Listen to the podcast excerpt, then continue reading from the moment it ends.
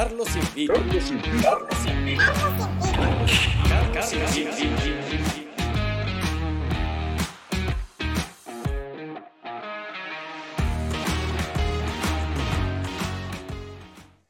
Hola a todos y bienvenidos a un nuevo episodio de Carlos Invita. En el episodio de hoy vamos a estar conversando con Ignacio de Jordán. Él es mago, publicista y coach certificado en programación neurolingüística. Se ha formado con grandes exponentes de la disciplina, entre ellos Fernando Larraín. Y hoy, con más de 29 años de trayectoria en el arte de la magia, con prácticas y entrenamientos en diferentes países y shows en una amplia variedad de contextos, como lo son casinos, teatros, eventos y cruceros, hoy nos compartirá no solo experiencias y anécdotas, sino también un poco de su aprendizaje personal y los impactos de este bello arte de la magia en su vida. Espero que les guste. Dos, uno, estamos al aire. Estamos ya. Bienvenido, Ignacio, a Carlos Invita. ¿Cómo estás? Muchas gracias, Carlos, por la invitación. Todo excelente por acá. Excelente, excelente. Así que, mago, cuéntame, compadre, ¿por qué la magia? Así que, mago, sí, pues. Mira, partimos por el por qué al tiro. Esa es la pregunta que, toma mucho tiempo en, tratar de responder. No, yo creo que tiene, tiene muchas aristas, muchas, muchas, muchas. Em, quizá la primera, eh, o, las más, o la más fuertes, porque no, no puedo hacer de otra forma. Eh, porque tuve la, la, suerte de, de, comenzar cuando era muy chico y en el momento que uno se puede ir eh, definiendo de lo que quiere hacer en el futuro, eh, que en mi caso fue como a los 15 años, ¿no? cuando uno empieza a decidir qué carrera, qué, qué, qué hago, qué, qué, hay después del colegio. Claro, cuando uno está empezando a pensar qué quiere hacer el resto de la vida. Claro, en ese momento eh, yo definí así seriamente quiero ser mago para siempre. Eh, la, vida útil del mago puede ser muy larga, o sea que no, es como un deportista que a veces está más restringida en ciertas edades y eso. La vida del mago no tiene esa limitante. Em, y yo diría que lo más importante, justamente cuando yo tenía 15 años, es que conocí a mi gran maestro, que fue el mago Larraín. Tuve la suerte de estar con él durante 10 años. Eh, y, él... Y, hay una pregunta, Ignacio, por ejemplo, ya, tenías 15 años y estabas viendo más o menos qué hacer y, aparece la oportunidad o aparece ese, ese, interés de la magia. Pero ¿de dónde viene? ¿Había algo en ella que te atrajo, que te llamó? ¿Habías hecho incursiones antes de los 15? Sí, sí, sí. A eso me, me, refería así como, ¿por qué la magia? ¿Qué te llamó? Por, eso, por eso, es que ahí era, era, una pregunta muy, muy amplia de... Cuando me dijiste por qué, se me viene a la cabeza al tiro el, el empieza por el por qué. Eh, ¿Cómo se llama el...? Uy, este, educador, se me olvidó el nombre, ahí está. Eh, ¿Qué fue lo por qué? De Simon Sinek, ahí está. Em, se me viene al tiro a la cabeza ese tipo de reflexiones, ¿no? Encontrar tu propio eh, lo que Ken Robinson diría el elemento, ¿no? Como empezar desde de eso a la base. No, pero en, lo particular, ¿ah? Tu zona. Encontrar esa zona de, máxima, máximo desarrollo. Claro, tal cual. No sé si viste alguna vez la, charla de Simon Sinek de, comienza por con el por qué, ¿no? Que dice que, a grande no, no, quiero, no, quiero, aburrir de entrada con el tema, pero una charla súper, es, la, es la charla más, más, más vista de TED. Eh, dice que hay que comenzar por el por qué. Las grandes marcas, las grandes empresas, pero que uno lo puede llevar a cualquier situación, a personas, lo que más claro tienen es el por qué, no tanto el cómo, no tanto el qué. El qué sería el resultado final. El cómo sería justamente el conocimiento que hay para hacer ese resultado final. Pero lo más relevante es el por qué estoy haciendo esto. Entonces, uno de los ejemplos íconos de esto eh, insisto, no es por darle nada, pero es para resumir ahí la, esta charla TED de Simon Sinek, gallo súper talentoso, súper bueno. Eh, dice, por ejemplo, un ejemplo bueno de marketing sería Apple, ¿cachai? Sobre todo en su comunicación, para hablar de la comunicación más que el proceso productivo, de la tecnología, no sé qué. Mientras todas las marcas de tecnología dicen, nosotros ofrecemos tecnología, tecnología, tecnología, tecnología, Apple dice todo lo contrario. Nosotros vamos a hacer esto porque queremos que los creativos sean libres. Y para eso le vamos a dar la mejor tecnología. ¿Cachai? Es como todo un porqué primero, en ese porqué de la creatividad, de la libertad, de ser tú mismo. Y finalmente el cómo, sí, vamos a hacer tecnología. Y el qué, eh, vamos a hacer computadores bonitos y teléfonos bonitos y... ¿Cachai? Esa, esa, esa, la charla habla de eso. Entonces, cuando tú me preguntaste el por qué, yo me fui pensando en esa charla del por qué profundo, de por qué es la magia, por qué el asombro, socialmente qué hago, cómo me siento realizado. Claro, pero una pregunta eh, que un poquito de la tela de, de tratar de resolverla de inmediato. Pero no, en, todo caso, en todo caso está súper, porque está súper alineado con un fenómeno que se llama la zona de desarrollo óptimo, si no me equivoco en el término, que la gran gracia es que eh, se, se habla de, del sentido como un instinto que se manifiesta cuando te gustan cosas. En la medida que hay algo que te gusta, te llama la atención, tú le dedicas más tiempo y uno va aprendiendo y desarrollando distintas habilidades. Y se supone que esta zona de, desarrollo óptimo o de óptimo desarrollo es esta, esta zona de actividades, una zona ficticia, obviamente no geográfica, de, de distintas actividades que hacen que haces en un momento determinado de tu vida que maximiza el desarrollo de ciertas eh, habilidades. Por ejemplo, tal, vez el mismo viaje de, la magia que empezó contigo, por ejemplo, a los 15, a los 10 no te habría desarrollado las mismas actividades o las mismas habilidades que desarrollaste a partir de los 15. A los 10 años te, te, interesaban o te motivaban otras, otras cosas, que en ese momento te hicieron desarrollar otras cosas. Entonces, claro, a los 15 fue cuando entraste en el espacio de la magia, que había algo en ella que te llamó. Sí, en realidad, claro, eh, y, lo, que decía del espacio de desarrollo y eso, o sea, de la zona, eh, eso, sí, yo creo en eso. Eh, hay otro pensador que acaba de morir hace unos meses atrás, que es Ken, Ken Robinson, Sir Ken Robinson, inglés, y, y, que habla sobre el elemento, de cuando uno está en su elemento. Que claro, es la zona de la que estamos hablando. Cuando uno está eh, no pasa el tiempo, uno puede lograr un grado de concentración impresionante, hay, hay una serie de factores que, que están ahí. Y, y, claro, y en mi caso, a, a, los 15, no es que comencé a los 15 eh, en la magia, sino fue, fue medio fortuito de, de un regalo a los 6 años. Em, ahí fue el, el, primer chispazo con la magia, pero así como fue el primer chispazo con otras aficiones de esa edad, ¿no? Me, me gustaba jugar a pelota, lo típico, me gustaba andar en bicicleta, así que no es que, no es que pude haber sido, o no es que quise ser futbolista o ciclista, o no sé, eh, después jugué básquetbol, eh, andaba en patines, lo típico, típico juego. Em, pero la, la, magia es la que quizás estuvo más presente durante mi infancia, como que iba y volvía más frecuentemente. No estaba pegadísimo todo el tiempo, pero es la que cada dos meses retomaba, por así decirlo. ¿Cachai? Em, hasta que a los 15, que es un poquito una edad entre los 15 y, bueno, de ahí en adelante, porque uno puede cambiar en cualquier momento, pero eh, es una edad que uno se empieza a cuestionar las cosas, pues, oye, ¿qué, ¿qué, voy a hacer yo? Y ahí tuve la suerte de conocer al, gran mago Larraín, y con él, no solamente como mago, era para mí un, gran ejemplo, sino como persona, eh, de esa persona eh, alegre, rupturista a su forma, eh, súper no tradicional, eh, a pesar de que lo veía ahí con corbata, pero por dentro era... Era, era, era menos empaquetado que, claro como irreverente o sea muy transgresor pero sobre todo intelectualmente no no no de vista no de no de grosería es una, es una transgresión diferente.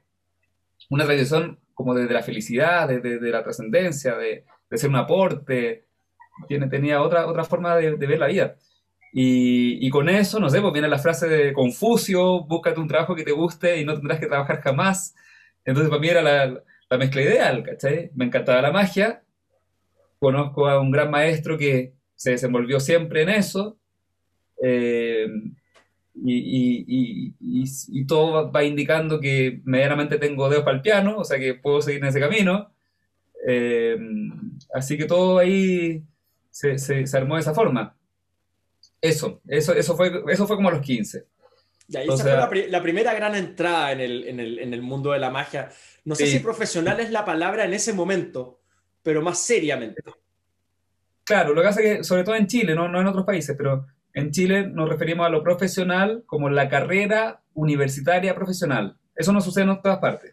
No, eh, no, eh, no, yo me refería eh, no, no en mala onda, sino que a los 15, a los 15, por ejemplo, si te gusta un instrumento y empiezas a estudiarlo más, ya no es solo un pasatiempo.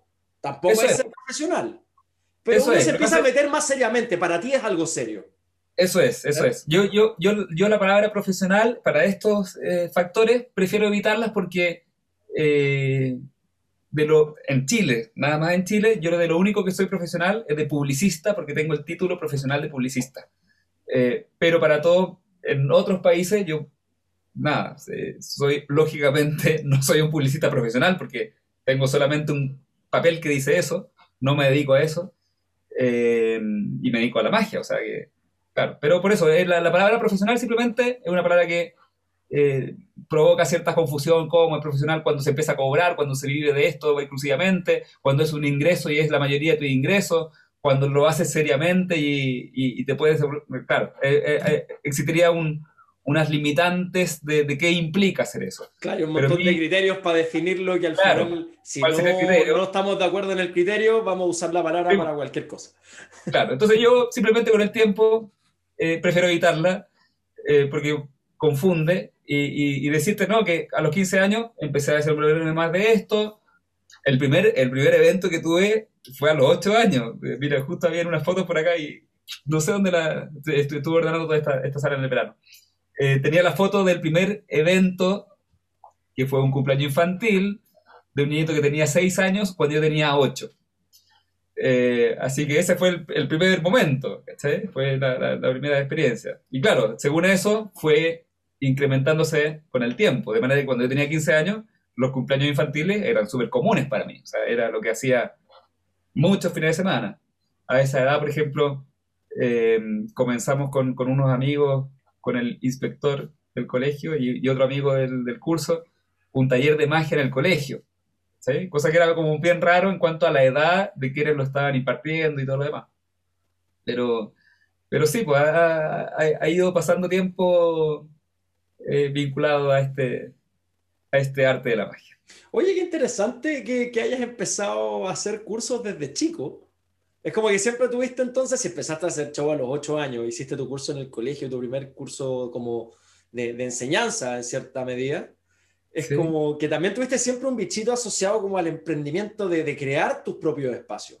Que eso tal vez lo vamos a poder tocar más adelante, pero es un tema que me interesa también tocar contigo porque me imagino, hablando totalmente desde lo más eh, alejado del rubro, en el sentido que no, no, no tengo ninguna relación con, este, con, con, el rubro de la magia, entonces no, no conozco las mecánicas que pueden haber atrás. Sí. Yo me imaginaría que es un rubro donde tú, depende mucho de que tú te crees tu propio camino. Sí. Sí, mucho, mucho. Mucho. Creo que, que, no sé, porque no lo puedo comparar con otros caminos tampoco, pero, pero una particularidad que tiene es que ese propio camino, yo diría que hay, hay, dos etapas del camino. Uno es la, etapa de la formación y otra la etapa más de desenvolverte en esto, por más que, uno, por más que siempre exista una formación continua. Quizá... Un umbral, un desde, por decirlo así, tal vez. Claro, hay un umbral desde, desde cuando me siento formado como para poder entregar lo que, lo que soy, lo, que me formé y poder traducirlo en, en, algo que estoy ofreciendo. Quizá una dificultad de la magia y que quizá ahí me podría detener un poquito porque no visualizo tantas áreas del conocimiento que tengan esta, esta, esta característica. Es que la, la, la, forma de formarse eh, es diferente a otras. Eh, en ese sentido es mucho más independiente. ¿Por qué? Porque recién ahora hay, hay dos institutos de magia en el mundo. Hay uno en España y hay uno en Corea. Pero creo que hay uno en Sudáfrica, pero no los conozco, no, he estado ahí. Eh, pero son muy puntuales, son como, como academias más producidas, ¿cachai? Es como una academia, pero con un mejor programa académico. Pero no hay universidades, no hay no, no es que alguien te diga, ya, después de cinco años de estudiar esto, vas a titularte de mago. No existe eso. No existe no, hay una cátedra estandarizada de, no sé, cartas 1, cartas 2. No, no existe eso, no existe eso, ¿cachai? Porque incluso en otras cosas que serían como súper, súper eh, abstractas, por así decirlo, no sé, canto. Pero resulta que existen escuelas de canto, existen universidades que enseñan canto como interpretación, o, un instrumento, ¿cachai? Existe eso eh, eh, académicamente, así, formalmente existen universidades que lo imparten. Pero en cuanto a la magia, no existe eso. Por lo tanto, ese yo diría que es un camino, eh, o sea, hay una dificultad en cómo uno hace ese camino de formación. y que eso requiere especial, eh, lo, que te obliga a la universidad, que te obliga a ser disciplinado, porque si no te echan, en la magia nadie te va a echar. Entonces, ¿cómo lográis una disciplina para el proceso de formación que nadie te lo está exigiendo? Nadie, Claro, y que tal vez ni siquiera sabes dónde empezar, porque uno, por ejemplo, podría decir, no sé, haciendo el símil con la ingeniería, que es lo que conozco de más cerca, eh, tú tienes tu ramo, más encima tenéis ramos que se llaman plan común, que son iguales en todas las universidades, porque la gravedad es la misma de toda la vida, entonces no, hay, hay materias que no cambian, nunca, ¿cachai? Pero además, tú sabes más o menos qué libros leer y todo, pero me imagino en la magia, yo lo que tengo entendido es que se da mucho de leer directo del libro de otro mago.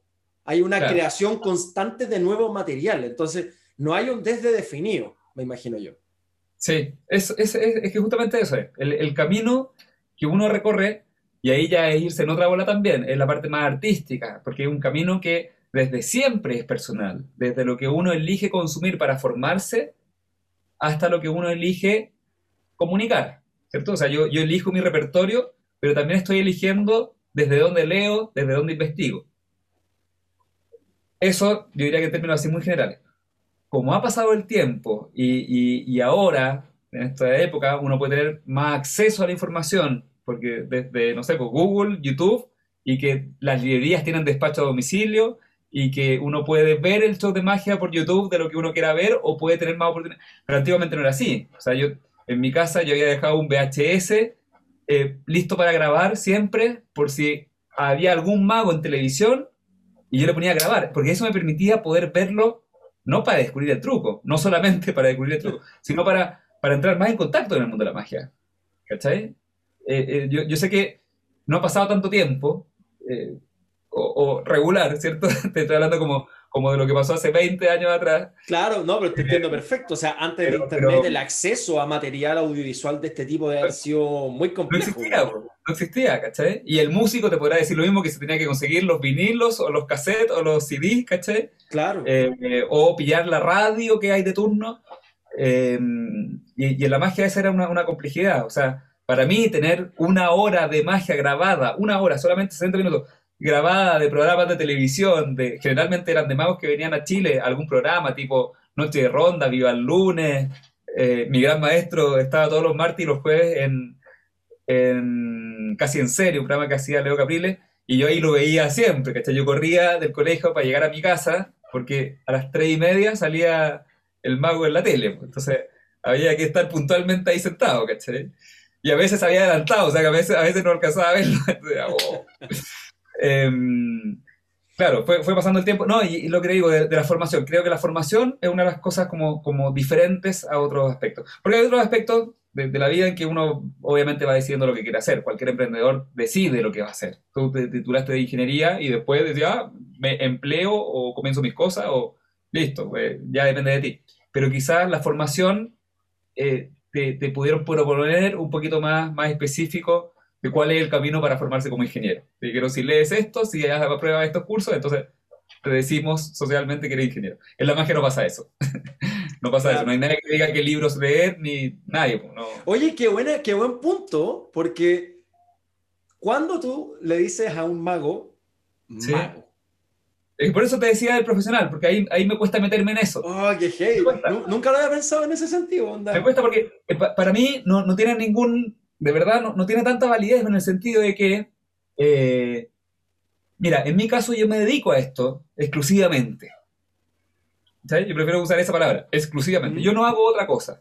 O como mucho, es que no hago otra cosa, porque hay algunos eventos que hago que, que los vinculo con algún conocimiento de marketing o de coaching, pero son de magia siempre, siempre son de magia que están con algún apellido, digamos. O sea que, ¿cachai? Mi energía está solamente en magia, pero con algunas pequeñas variables según el contexto donde me presento sea, en el fondo es como que tu idioma es la magia y adaptas ciertos dialectos cuando es necesario.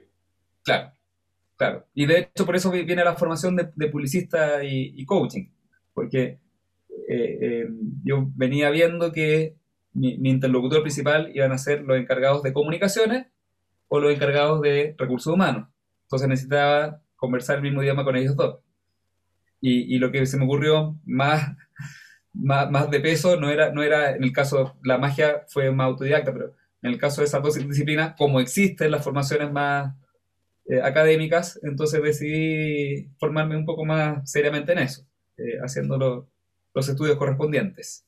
Y al día de hoy me, me, encanta tener esa, esa, ese conocimiento, esas nociones, porque puedo hacer los, los, paralelismos entre, entre la magia, el asombro y, y, la formación y las comunicaciones, que para mí son, son finalmente las tres la misma cosa. Eh, claro, como que, hiciste medio una, una, una economía de, de, ámbito ahí, aprovechando eh, eh, tus estudios, ¿verdad? Como herramienta para potenciar tu, la magia al final. Sí. Para mí la, la, magia, la publicidad y el, y el, coaching son muy similares en el sentido que son la transformación de las personas en tres ámbitos diferentes. La publicidad te transforma como cliente, ¿no? Busca rentabilizarte monetariamente lo máximo posible. Es el llamado de la publicidad, del marketing. Eh, la, la, de coaching, eh, por lo general se dice que busca que tengas tu propia mejor versión, transformarte en tu mejor versión, ¿no? Sacarte toda tu... Claro, rentabilizar, pero no en dinero, sino en beneficios de distintos ámbitos. Claro, en tu potencialidad y todo. Y la magia creo que se acerca a eso, se acerca a, un poquito una, mirada no esotérica, no, no, no me refiero al... pero de, cierta, de, cierto, de cierta mítica propia, digamos. Que tiene que ver con los sueños personales. En ese sentido se acerca mucho al coaching, eh, a la alegría, al dejarse asombrar, pero, pero que el asombro no es, no es solamente el engaño. Los magos nos basamos en un engaño para generar asombro, es correcto, pero no nos basamos nuestra vida en engañar. claro, y no es un engaño burlesco, es un engaño que busca, como dices tú, el asombro, la maravilla, la sorpresa. Sí. No es un, una distracción burlesca. sí. No te hago magia porque eres tonto, te hago magia porque crees. Y, la, y la disfrutes, me imagino. Sí, sí, sí, por supuesto. O sea, cuando, se, cuando hay una, una confrontación en, en, mago público, para mi gusto, se perdió todo, se perdió todo. todo. Con eso no va a haber ningún ganador nunca. Provocaste una barrera que es imposible sortearla después. ¿Para qué? Porque pasaría a ser, a ser un acertijo a ser más parecido a una adivinanza, ¿cachai? En que, hay una verdad y que está oculta y que el espectador tiene que adivinarla. No, no tiene sentido. prefiero hablarte de, de, de, que los sueños se hacen realidad, mira cómo este sueño se puede hacer realidad y te muestro, no sé, algo pasó mágico, ¿cachai? Y con eso tú dices, eh, igual todo va al, subconsciente, ¿cachai? Pero, pero, pero va desde ahí, va desde un optimismo. Y es súper interesante porque me imagino también que deben haber un montón de habilidades eh, como secundarias, por decirlo así, que son extrapolables a un montón de aspectos de la vida. Manteniendo un poquito las proporciones también, yo entrené karate muchos años, muchos, muchos años. Y claro, a través del entrenamiento de la disciplina, eh, uno va eh, aprendiendo, creciendo, madurando y también adoptando ciertas aptitudes. Por ejemplo, a través de las artes marciales uno aprende mucha humildad, porque siempre, o si estás en el dojo correcto, siempre va a haber alguien que va a saber más que tú, ¿verdad? Incluyendo el propio sensei. Eh, también que incluso si tú estás en un, combate, por ejemplo, con alguien que tal vez tiene menos cinturón que tú, menor grado que tú, igual te puede ganar o te puede meter un punto porque tú cometiste un error o hizo algo que no esperabas. Entonces siempre hay una oportunidad de aprendizaje me imagino tal vez en ese sentido también hay de estas habilidades secundarias que tú vas aprendiendo a través del estudio de la magia, que son extrapolables y aplicables a otros aspectos de tu vida. Sí, sí, yo, creo que sí. O sea, creo que cada, disciplina, cada, práctica de, de, cada disciplina tendrá sus propios beneficios colaterales, digamos. Eh, yo no soy quien para decir que, que, ha repercutido en mí porque soy el mejor de, en tales aspectos, no. Pero sí, sí, em, mi experiencia, te lo digo de verdad, no conmigo, no lo que pasó en mí, sino cuando yo eh, he, pasado a ser el, el profe del taller, del curso de magia o el, el, speaker de alguna forma, veo que hay algunos beneficios y que son súper evidentes.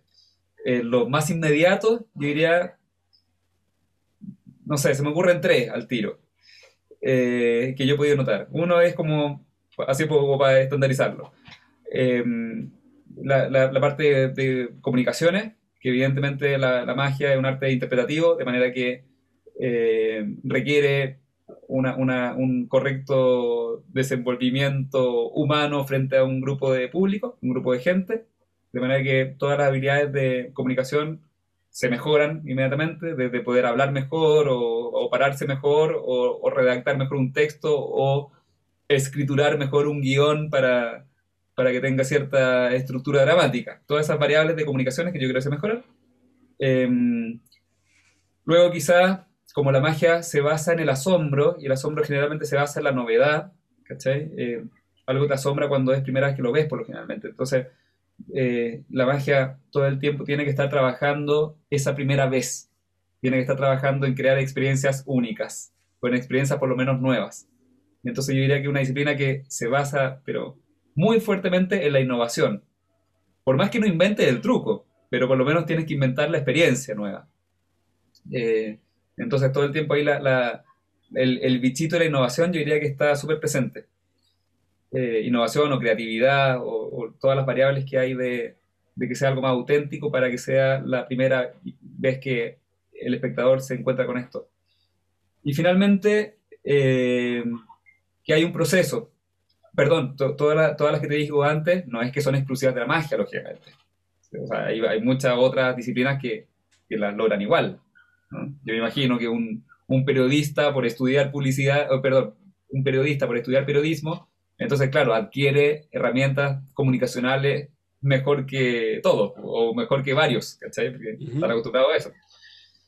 Pero bueno, la, magia sería comunicación, eh, esto que te decía de la creatividad, y, hay una variable, también quizás para, toda la vida, pero que es un grado de persistencia, eh, porque al principio las cosas no funcionan, porque para hacer un truco que dura 30 segundos, capaz que te demoraste algunas semanas practicándolo, o en algunos casos pueden ser meses, y en otros pueden ser años, y en otros incluso pueden ser décadas. Claro, porque además es una disciplina que es muy, muy cargada a lo que es la destreza. O eso tal vez es, o tal vez es un tipo de magia nomás. O dentro del. Me imagino. A ver, un paso antes. No, no, por eso, por eso. Me imagino que debe haber un. Ah, ah, ah antes de irme para allá. Ah, reventé, reventé. Sí, sí, güey. Sí. ya, mira, primero.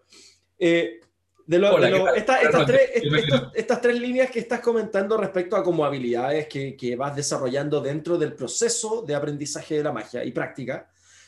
Por ejemplo, así como para hacer una extrapolación directa. Ah, digamos un, niño que a veces le puede eh, generar rechazo, le da miedo hablar en público. ¿Sería tal vez buena idea ofrecerle o que haga la prueba de un taller de magia? Por ejemplo, pensando en estas habilidades que dices tú pero por supuesto. que le cueste concentrarse, le podría servir aprender magia, porque tiene que dedicarle una buena cantidad de horas de práctica a lo mismo. Claro, eh, claro. Eh, em, superación de la frustración, por ejemplo. Ese, ese tipo como de habilidades las puedes obtener a través de la magia. ¿Sería, una, sería la magia una actividad que tú recomendarías para desarrollar sin eso? Duda. Sin, lugar a dudas, la, la, la, práctica de, de, la magia va a traer eh, enormes resultados principalmente por, por la sensación de, de, de, transmitir asombro. Entonces ahí se produce una, una energía súper especial, que yo diría que ese es el motorcito principal. Es el motor, eso es lo que te motiva a hacer lo que uno hace. Lo que yo estaba mencionando es que colateralmente, para, cuando uno, uno si, si, tú quieres experimentar que eh, haya una instancia en que hay un grupo humano en que se asombran y se produce algo mágico, se, produjo la, la, la, fogata, la que nos encontramos con los misterios y eso, y tú eres el que quiere estar de alguna forma dirigiendo esa fogata. Eh, que, finalmente esa yo diría que va a ser el, el, el porqué, ¿no? El, lo que te mueve, colateralmente vas a estar recibiendo todas estas otras cosas, porque si quieres realmente esa fogata, entonces vas a tener que superar alguna, algunas dificultades. ¿no? Al principio las cartas se te van a caer, si quieres hacer un juego de cartas, se te van a caer, es, normal que se, te, que se, te, caigan las cartas. Eh, y, y, va a tener que innovar porque va a tener que, que reestructurar tu, tu, guion, tu texto para poder ofrecer algo único y, bueno, estas cosas que te decía antes. Eh, y no, como te digo, no solamente con la magia. Quizá una, una parte como, como, como rara de ofrecer la magia, como que te cura estas enfermedades, por así decirlo, es que claro, si el, si el, si la persona no le interesa para nada la magia, va a ser lo más frustrante que hay, ¿cachai? No, no, en ningún caso. ¿Qué es lo que pasa? Yo creo muchas veces cuando en el colegio, obviamente, te obligan a aprender los contenidos y uno termina odiando esos contenidos, pues no los querés ver nunca más, ¿cachai? Porque te los metieron, te los trataron de meter a la fuerza, no te interesan para nada, entonces es lo peor que puede hacer. Y tampoco te son cómodos. Como que te sentí incómodo con, con, esta materia y por eso hay materias que te gustan y otras que no. Sí, Sí, ¿no? y ahí, ahí también está la figura del profe, de, ahí sería otro debate. Claro, hay bueno, hay, hay, un montón de factores, ahí tienes razón. Claro, ¿cachai? Eh, entonces, claro, yo, yo, no, yo no le propondría a nadie que lo obligue a ser mago, ni que, ni que le ofrezca como recompensa que va a curar esas enfermedades de comunicaciones. Enfermedades, digo, en el sentido de, ¿no? Como caricatura, pero... Eh, no, pero simplemente que si le interesa la magia y le parece, le parece chora, entretenida, misteriosa, curiosa, las invitaciones están totalmente abiertas porque es un mundo maravilloso. O sea, eh, nada, es un juego que, por lo general a casi todas las personas le encanta, existe algo mágico, algo, algo que te hace soñar. Es como estar viendo una película, pero en vivo e indirecto. Entonces es único, no, no, no, es, no son efectos especiales de, de hay un guion, no, la gente simplemente vive una experiencia mágica y que es bastante única. Y entonces a los 15, tú, em, ¿cómo conociste a, tu maestro? Porque e, en ese momento tomaste la decisión de meterte de manera tal vez más seria, como decías tú, pero ¿cómo llegaste ahí? ¿Cómo lo conociste? ¿Cómo se abrió la oportunidad de, dedicarte más al, arte de la magia? Sí, mira, medio fortuito, em, en el sentido que yo la, toda la educación básica la, yo en ese tiempo vivía en Rancagua. Con mi familia, vivíamos todos en Rancagua. Y, y en primero medio, como a los 15 años, 14 en realidad, 14 para ser más riguroso, sí. Eh, nos vinimos a Santiago como familia. Y, y al poquito andar de Santiago, eh, me encantaba la magia, obviamente. Así que ahí busco eh, tiendas de magia para, para poder acceder a, a, venta de trucos y cosas. Entonces, ¿cómo, ¿cómo lo buscaría ahí? Estamos hablando del año, no sé si 99, creo. Eh, Uy, en esa época yo creo que la guía de teléfonos. Muy bien, respuesta correcta. guía de teléfono, ¿cierto? Guía de teléfono, particularmente página amarilla, tiendas de magia. Y creo que salían dos en ese momento, o tres. Una, una en, en, en, el centro, que yo ya la había visto y tenían un par de cositas de magia.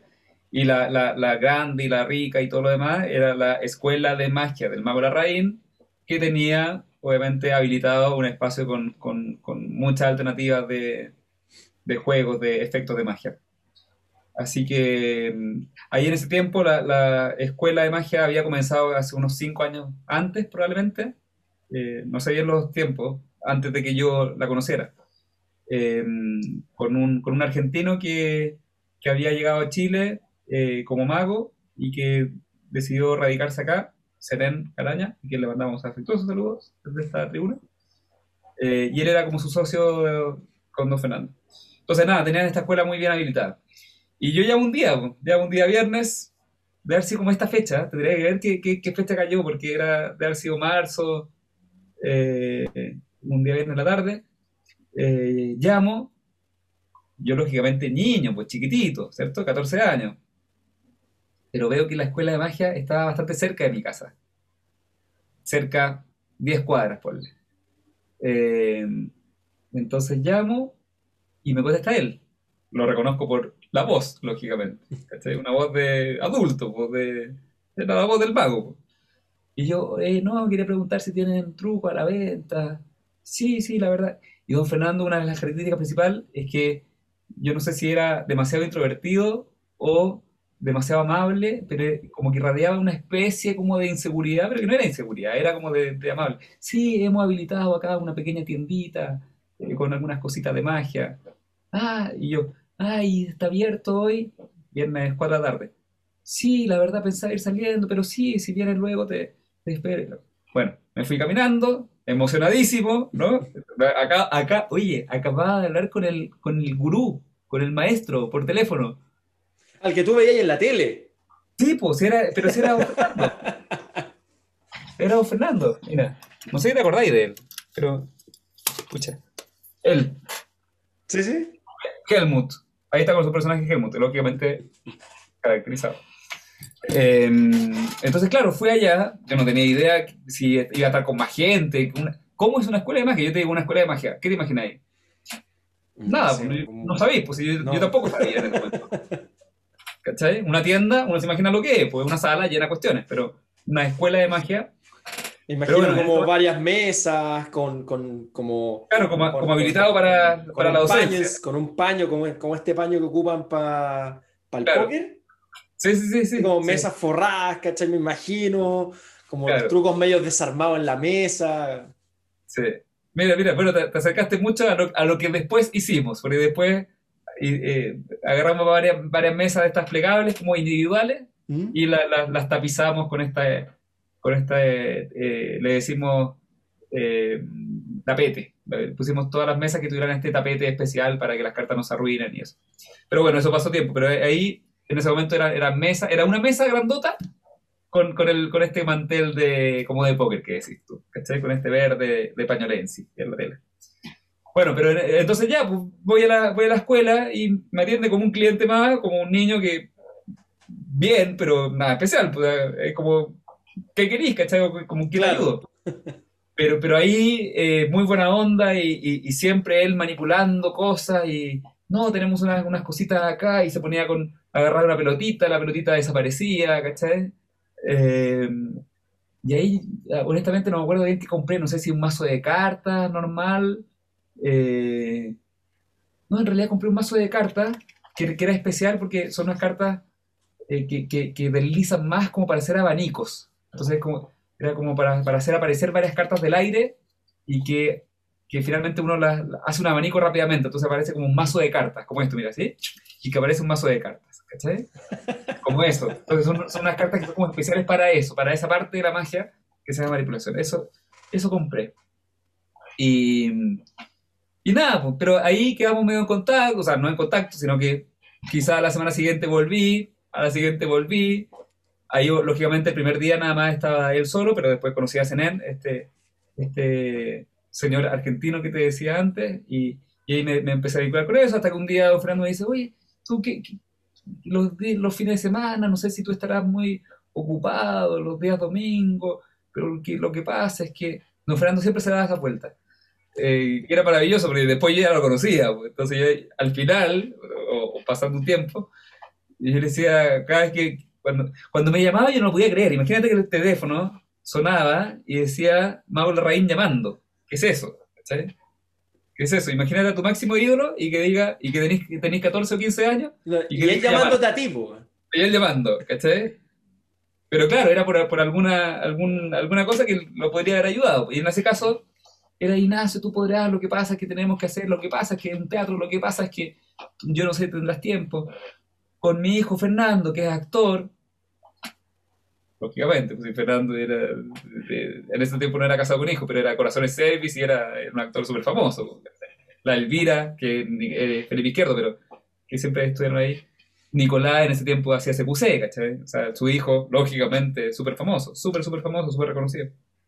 Entonces, bueno, en ese tiempo, don Fernando hacía un show de teatro eh, con Fernando, su hijo, y Cayo, a quien también le mandamos afectuosos saludos, tanto a Fernando como a Cayo, eh, en, el teatro de los dominicos. Y, yo era una especie de roadie. Y también estaba Zenén, en ese momento también estaba Zenén.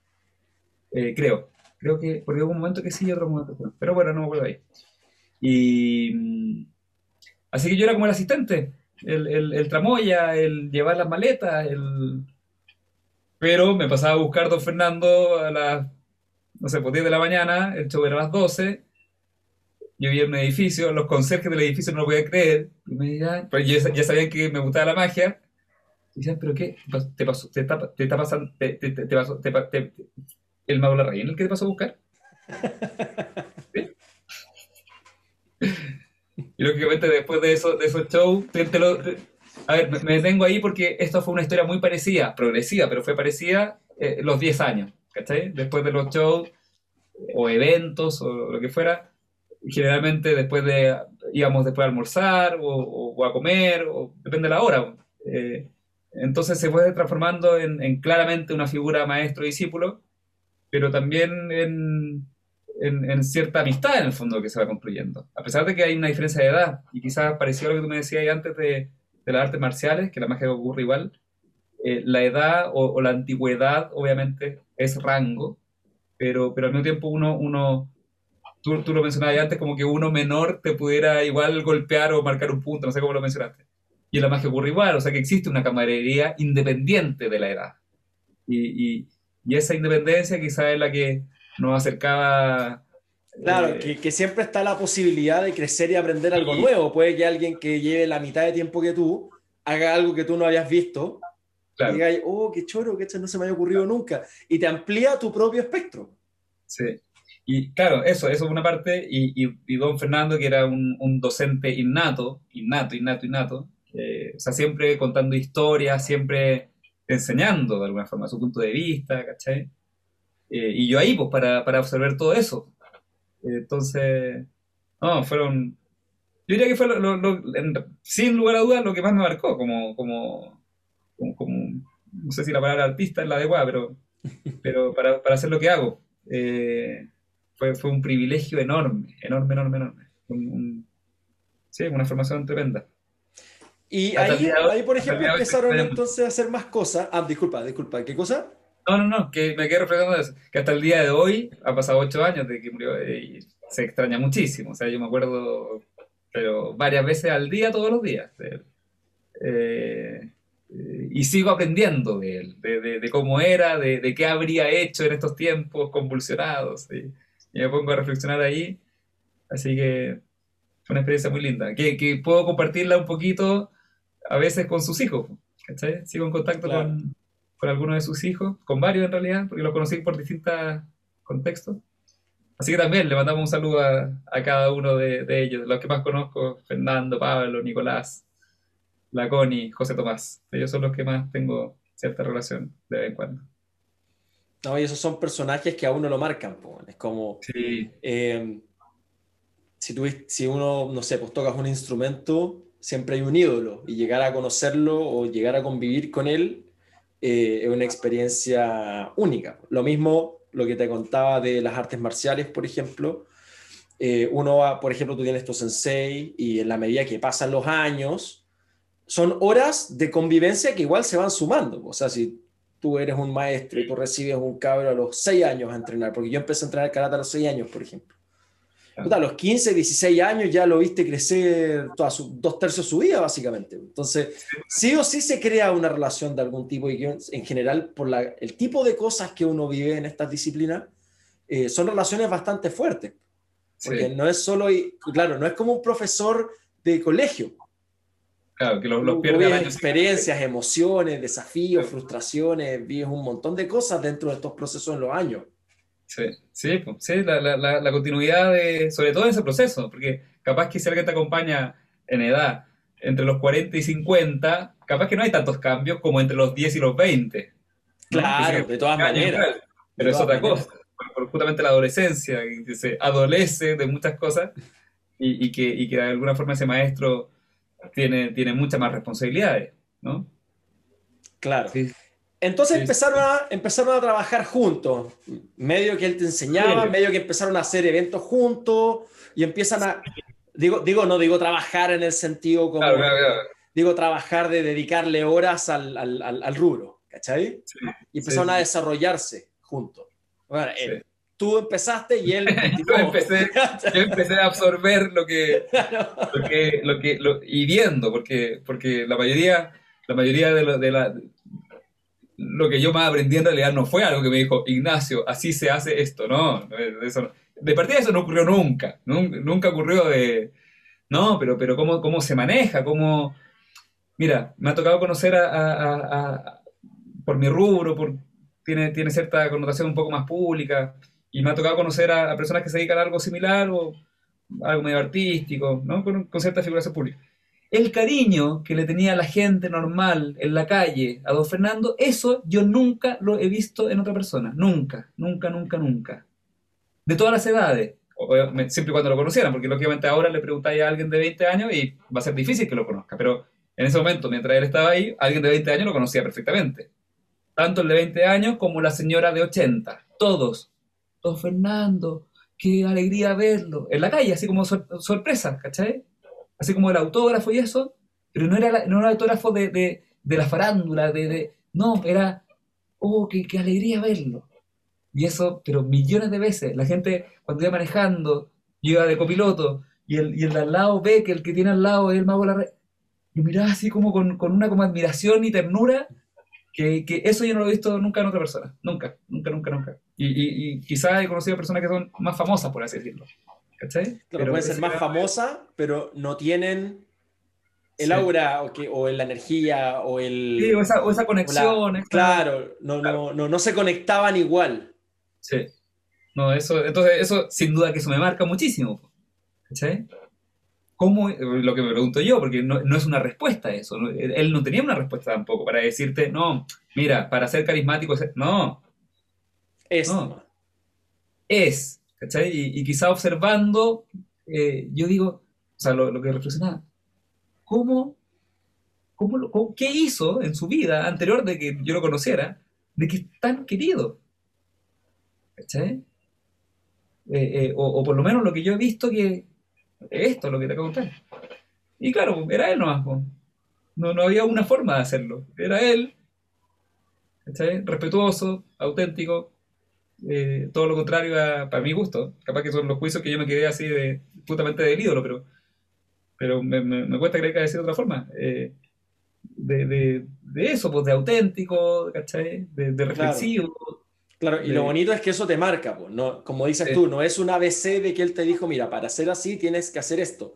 Pero uno, mirando estos ejemplos, estas figuras, uno aprende, pues, y uno, de repente uno dice, yo lo, habría, yo lo habría hecho distinto a él, y justamente por ese tipo de diferencias es que él es él. Pues. Más de alguna vez te puede haber pasado que en alguna situación tú te enojaste y él te decía, no ganáis nada con enojarte, hazlo así. y tú decías, sí, tiene razón, po, ¿cachai? No, y en ese, en ese momento ni siquiera, ni siquiera. Eh, en ese momento, no, yo creo que él tiene razón, viene al tiempo después. Ah, también, también. yo creo que sobre todo en, más, en adolescencia, en, juventud, uno sigue esa, esa impulsividad o, ímpetu eh, y, no sé, y, después darse cuenta, después de incluso hay cosas que ahora me doy cuenta. después de madurar la situación y madurar uno también, porque tener más información disponible, son un montón de cosas que van cambiando. Eso es, Sí, sí. Oye, ¿y qué pasó después de que empiezan a, a emprender este viaje, este viaje de desarrollo juntos? Em, no, después yo... Em, o sea, Aprendiste nuevos caminos, yo tengo entendido que estuviste afuera también en Estados Unidos. Sí, em, claro, mira, el, mundo de la magia siempre mitad, no sé si mitad, para no ser categórico, pero, pero un, área importante en mí dedicada a la formación o al aprendizaje continuo, digamos, la formación continua, y, otro también trabajando. Y, y, cada vez encontrando un estilo más propio que te va, me ha ido definiendo mejor quién soy yo, tanto como persona eh, como en el escenario. Eh, y para hacer eso fue, fue un camino, o es un camino hasta el día de hoy, que uno tiene que ir tomándolo pues, y hacerse cargo y tratar de, ir modificándolo. Yo diría, mira, es muy difícil resumir en qué me he focalizado eh, durante toda mi carrera como formación. Pero si tratara de, de de, resumirlo, diría que los primeros años son, mira, igual como, como lo pensábamos antes al principio, a esta figura del por qué eh, y del cómo y el qué, em, los primeros años diría que el mago aprende los trucos, los trucos. ¿Cómo hago para que un pañuelo rojo cambie por uno verde? ¿Cómo hago para que una carta eh, que la dejé en medio del mazo, yo la encuentro o la hago aparecer en Es el truco nada más, el truco. El mecánico. claro, ¿cómo funciona esto? Luego después yo diría, no es que sea este el orden, pero por lo menos creo que fue lo que a mí me pudo ocurrido. Eh, me empecé a ver, a, tomar un poco más de conciencia a la experiencia. ¿Cachai? Entonces en eso me refiero a, temas de guion, temas de, visualidad, de estética, desde iluminación, escenario, lógicamente postura corporal, comunicaciones. Eh, entonces, en cada una de esas cositas, yo te diría que fui tomando, dado que no existe la Universidad de Magia, fui tomando estos cursos, estos ramos, los fui tomando eh, independientemente del, ¿Cachai? Entonces, en ese sentido, claro, pasé, eh, no sé, por un, por, un taller de teatro en la Universidad Católica, que dura dos meses, creo que era como de verano, taller de, de stand-up comedy con León Murillo, gran amigo, al que también le mandamos afectuosos saludos, lo hacía con Jorge Alice, también muchos saludos. Em, de, stand-up, eh, ¿qué más? Así como, como en esa época, bueno, lógicamente toda la área de, comunicaciones que te, puede brindar la publicidad, uno también puede hacerle unas transferencias para la, digamos, para la comunicación eh, personal, ¿no? Cómo uno se comunica. Eh, y así pues fue avanzando el tiempo. luego en un momento fui a España, porque en España yo diría que, yo diría que hay dos capitales de la magia en el mundo. Madrid y Las Vegas. En Madrid, el gran gurú, que es un gran maestro, se llama Juan Tamariz, un mago español que, mucha gente también se acuerda bien porque vino muchas veces a la televisión, sobre todo en los 90. Diría entre los 70 y el 2000 y tanto, pero en los 90 vino muchísimo. Eh, y él, junto a todo su, su grupo, eh, son cracks, sobre todo de magia de cerca, sobre todo en magia de cerca, y una magia más, más intelectual, digamos. Eh, cracks. Y ahí me fui a meter a ese, a ese entorno dos meses. Y así como estaba don Fernando acá, el gurú allá es Juan Tabarís, y tuve la suerte de, de, conocer a las personas indicadas que me llevaron a estar ahí cerquita de él durante un mes y medio, ahí cerca en el sentido de, de poder transar palabras y, conversar o ir a comer o, ¿cachai? Esa, tuve la, claro, convivir. Claro, estar ahí metido en, el, meollo de, los magos españoles. Y luego eh, algo parecido en Las Vegas. Las Vegas es el icono de, los grandes espectáculos. Entonces, saben, o, por lo menos una diferencia sería lo de la visualidad, lo de la producción técnica, lo, de irse al carajo en cuanto a que el, sueño que tienen como magia, si hay que hacerlo muy grande y que cuesta mucha plata, lo hacen igual. Copperfield, oye, eh, hay una forma de hacer desaparecer la historia de la libertad.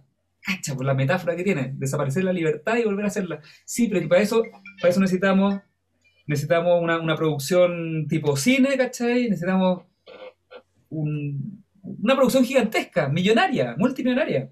Y listo, hagámosla, la podemos hacer. Están los auspiciadores, nos conseguimos tal canal, la hagamos, la hacemos. Copperfield es el icono de los grandes espectáculos. Así como, no sé, en música capaz que haya sido Michael Jackson, uno de los iconos importantes a nivel de producción. Mm. Eh, Copperfield representa eso y hasta el día de hoy, hasta el día de hoy sigue muy vigente, haciendo muchas cosas. Y ahí me fui eh, a, un, a, un, curso también breve, de un mes, eh, mentira, fue un poco menos, con, con, los cracks de ahí. Y, en Las Vegas. En Las Vegas.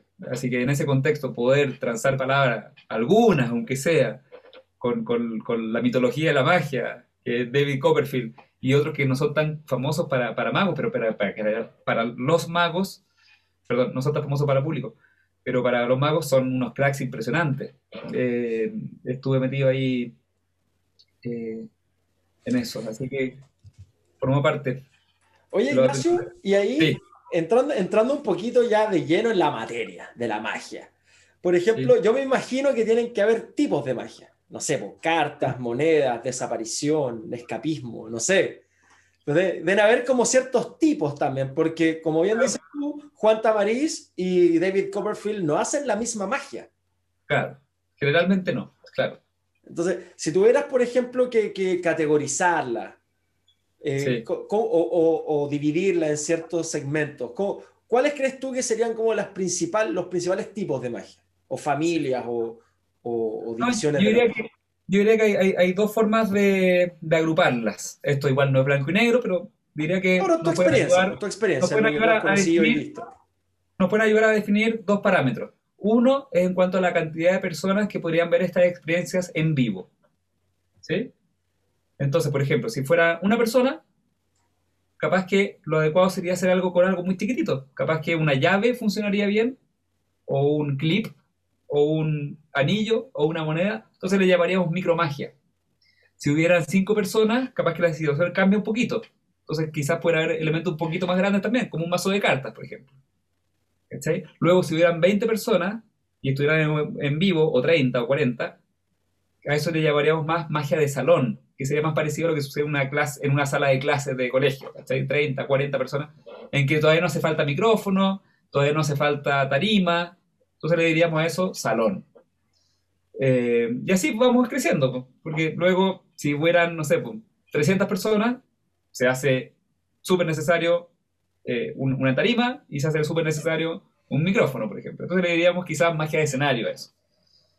Luego, si convocar a alguien en un estadio en que hay 80.000 personas, ya con la tarima no basta y con el micrófono no basta. Tiene que haber algo que realmente sea muy vistoso. Tendría que haber muchas luces, objetos probablemente muy grandes. Que, imagínate lo que pasa en el Festival de Viña, o sea, cosas grandotas. Entonces a eso le diríamos en la magia grandes ilusiones.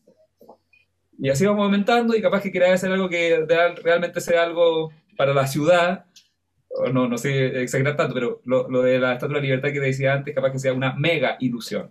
¿no? Entonces fuimos desde micromagia, magia de cerca, salón, escenario, grandes ilusiones y quizás mega ilusiones podría ser algo así muy, muy grande. Perfecto. Entonces el primer criterio tú dirías que es eh, en función de el, el, el tamaño. Claro, de la, la, cantidad de personas que, que, lo puede presenciar, te habla un poquito del tamaño, más o menos, de los elementos que estarían más o menos adecuados. Claro. Y luego, otra división, eh, esa es la división que, que, generalmente más se hace. Em, y luego otra división probablemente sería en base a, a, de qué vamos a hablar. ¿Cachai? En base a qué van a ocurrir los misterios. Eh, o de alguna forma, qué poderes o de ficción, obviamente, los magos no tenemos poderes, pero ¿qué poderes tienen ¿No tienen? Lamento. No, es que una aclaración que yo siempre hago, siempre la hago porque, porque al día de hoy todavía en ciertas comunidades existe la, la, creencia de que los magos no tenemos o, queremos proyectar poderes y eso pasaría a formar parte de una charlatanería de la que obviamente eh, no, no, no, no, yo no formo parte de eso. O sea, prefiero dejar en claro de inmediato somos unos mentirosos honestos que te decimos que te vamos a mentir y lo hacemos. Eh, pero, pero te lo decimos antes, ¿no? por lo tanto, no engañamos. Eh, hay una diferencia ahí respecto a un estafador que para mí son clave hacerla. Em, no, y eso, lo que decía, en base a qué vamos a hablar. Entonces podría haber uno que diga, no, vamos a ver misterios sobre la libertad. Entonces voy a ser escapista. Me voy a poder escapar de cadenas, de cárceles, de, y, mi misterio va a ser ese. Y otro podría decir, no, no sé, lo que queráis, eh, los misterios de la matemática y la ciencia, entonces voy a hacer juegos todos matemáticos y medio científicos y de conocimiento y no sé qué. Yo podría decir, no, yo voy a leer el pensamiento, entonces voy a hacer mentalismo y voy a poder mover objetos con la mente y voy a poder adivinar el pensamiento de la gente. Entonces eso tendría que ver un poco con el contenido, ¿no? Y la forma, lo que te decía antes del tamaño, te podría definir el contexto, pero yo diría que son esas dos formas de, calificarlo. Perfecto. ¿Y cuáles son las que más te gustan a ti? Uy, la verdad es que me gustan muchas. tengo la, suerte, la buena suerte en muchos aspectos de que me gusta toda la magia porque creo que tengo un, abanico de posibilidades para yo divertirme que es muy amplio, porque me gusta todo. En cualquier lugar, en YouTube, me puedo quedar pegado con un mentalista y al otro momento con un escapista y otro con alguien que se cambia de ropa muy rápido. Claro, porque yo he visto videos tuyos y tú haces desde cartas hasta utilería. hasta cosas sacadas del momento. Entonces, hay un montón de, Hay una amplia variedad de las cosas que tú ocupas para hacer los distintos trucos. Po. Claro. de repente había algo que te, que te gustara más, no sé, pues yo, yo no escapo de estanques de agua con pirañas, estoy inventando. Ah, claro, claro, hay algunas cosas que voy eliminando, sí. Em, no, no, porque sean buenas o malas, sino porque también me imagino yo que con tu estilo van tus gustos. Eso es, hay algunas que, no me va bien proyectarlas, ¿cachai? Y con el tiempo uno se va autodescubriendo. Por ejemplo, no sé, yo como, como bailarín, no, pues no va, ¿cachai? No, no, no, va. Entonces, entonces ¿qué, ¿qué, tipo de magia tiene que ver más con eso? ¿Cachai? Eh, toda la que tenga una música protagónica, no, no, no ambiental, no de tensión ni eso, sino protagónica, que invite como a la, al bailoteo, claro, a mí no me van a quedar muy bien porque no va conmigo, se va a proyectar que no lo estoy pasando excelente, eh, quizás pues, me ha tocado de vez en cuando hacer una pequeña coreografía porque justo hay, que entrar a una caja en un momento y yo tengo que caminar con una cantidad de pasos y que luego... No es baile, es simplemente una coreografía y hasta esas cuestiones no, no, las, no las proyecto bien. Entonces, claro, con el tiempo, ¿para qué lo que hablamos antes de la zona de, desarrollo, como ese, ¿para qué voy a tratar de potenciarme a mí como bailarín, siendo que mis potencialidades son otras. Entonces, abandono todo ese camino. Y en cuanto a los elementos, eh, he tenido la suerte de ir aprendiendo varias formas diferentes. O sea, tengo un manejo que en ningún caso es de lo más destacado, pero me permite comunicarme y, comunicar lo que quiero, desde monedas hasta cajas grandes. Entonces, hay un abanico de posibilidades. Eh, me ha tocado trabajar en contextos diferentes, desde trabajar para dos personas hasta eh, festivales municipales que son eh, masivos, ¿cachai? Eh, entonces, sí, hay, ha, sido muy bonito en el, sentido de, la cantidad de contextos diferentes en las que me he podido desenvolver. Y ahí, por ejemplo, ¿cuál es el tamaño que a ti más, que, más te acomoda? No necesariamente por, limitaciones, sino el que a ti más te gusta. No, yo es que ahora lo, tengo clarísimo como es ahora en mi presente. Eh, ha ido cambiando, ha ido cambiando. Hubo un momento en que me encantaba la magia de cerca y tener a 10 personas era así, bacán. Eh, ahora me encantan los grupos un poquito más numerosos. No gigantes, pero un grupo entre 80 y 150 personas, o quizás hasta 200, es un público con el que me siento muy cómodo. Eh, y se puede lograr, lograr una, profundidad y una sensación de, de, grupo o de equipo que, que, me encanta. Me encanta eh, el tipo de, experiencias que ofrezco. Creo que con esa cantidad de grupos se ven muy bien. Y, y me imagino tiene que ver también con el tipo de trucos que puedes hacer en esos contextos, un poquito lo que decías antes, de que a menos que tengas, por ejemplo, unas proyecciones a los lados, unas pantallas con la cámara, no te sirve una moneda para 200 personas. Claro, claro. Entonces, a, no ser que sea súper específico, pero sí, tienes toda la razón. Entonces, claro. me, imagino que el tamaño de, ese, de esa audiencia de 100, 150, 200 personas tiene que ver también con que te acomoda o te gusta mucho lo que haces para esas 200 personas. Sí, sí, sí. Sí, claro, en, ese contexto, por ejemplo, 150 personas, uno puede tener pantalla, uno puede tener pantalla para una persona también, pero, pero no es requisito. ¿Cachai? No es requisito tener pantallas que están haciendo circuitos cerrados eh, para, para, transmitir todo lo que está ocurriendo. Entonces pasan a ser más ornamentales que necesarias realmente. Em, entonces, claro, a esa, a esa, a esa distancia, eh, todos nos podemos ver muy bien nuestras caras, todos podemos vernos bien cómo lo estamos pasando, eh, cuando es una situación muy grande, uno no ve la carita del último, ¿no? Pero cuando, con 150 personas, perfectamente veis si la persona está sonriendo o no. Eh, y lo mismo viceversa, o sea, ese que está lejos no está, tan lejos, no está tan lejos. Me, ve a mí desde los zapatos hasta, desde los pies hasta la cabeza y, y, y, se ve, ¿cachai? Se ve bien. Eh, Sí, ese, ese tipo de gente, me, esa cantidad de, gente por ahora me encanta. Capaz que en el futuro cambie, ¿eh? pero por ahora es lo que, lo que me parece muy lindo. Y ahí, por ejemplo, si yo te preguntara cuál es tu truco favorito, ¿cuál, cuál sería?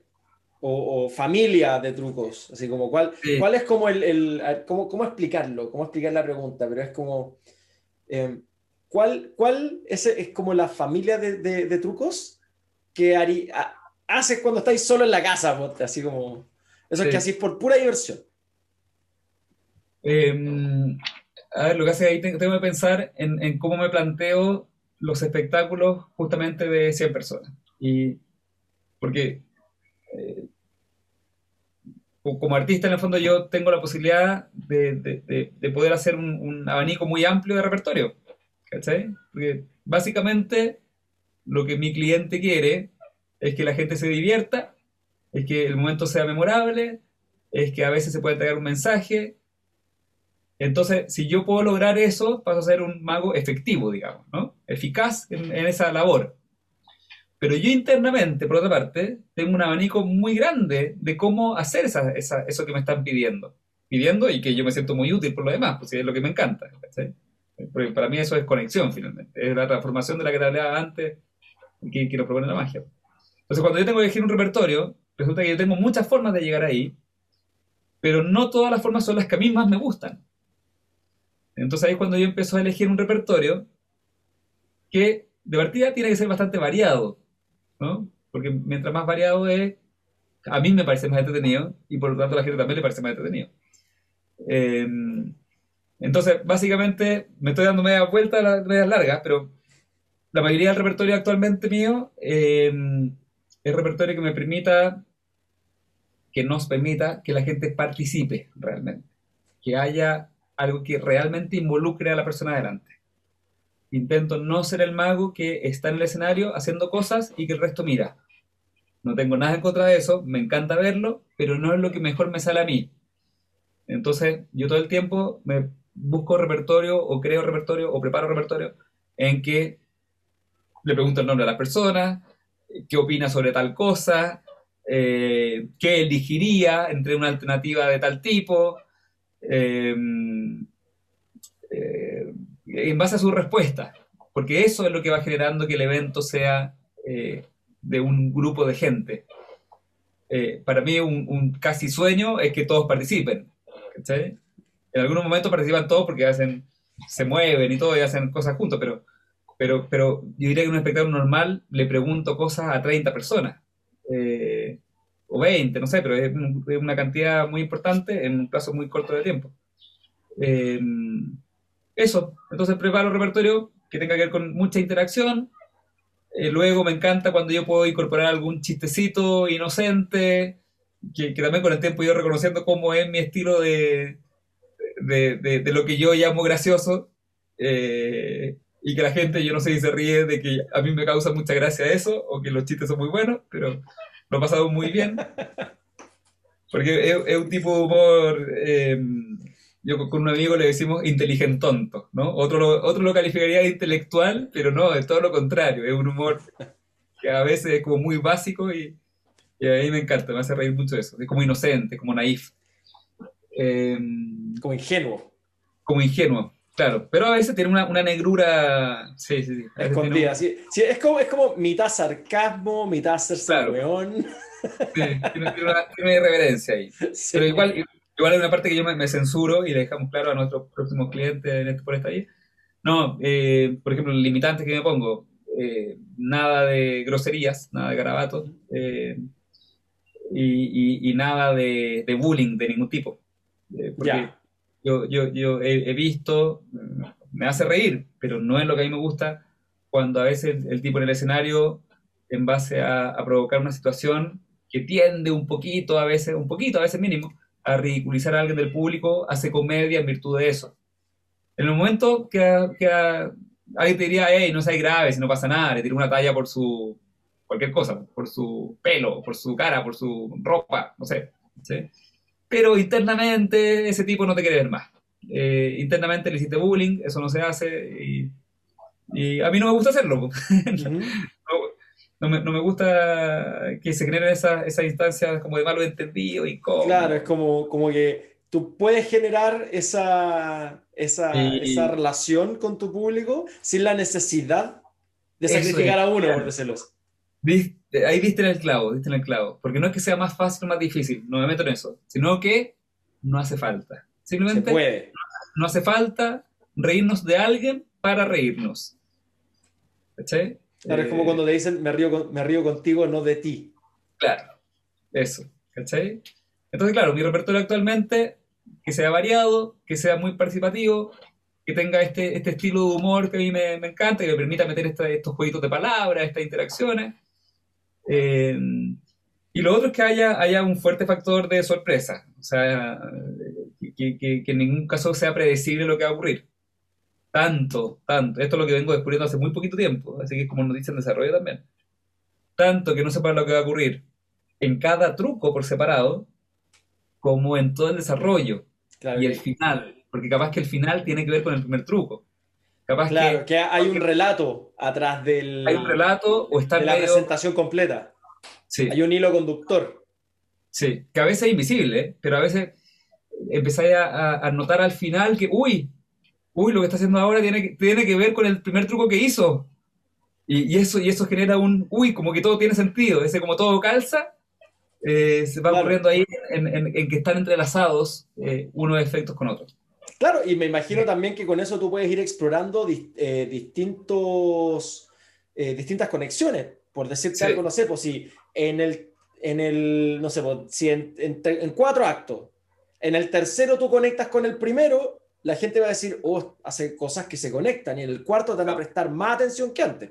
Entonces también puedes ayudar a, de cierta manera, encauzar, no sé si manipular es la palabra, pero sí enfocar o canalizar la atención de la gente de cierta manera.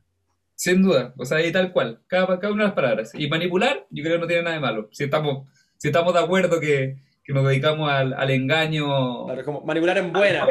Al, buen engaño. Claro. Sí, estoy manipulando puro y duro. O sea, eh, es eso.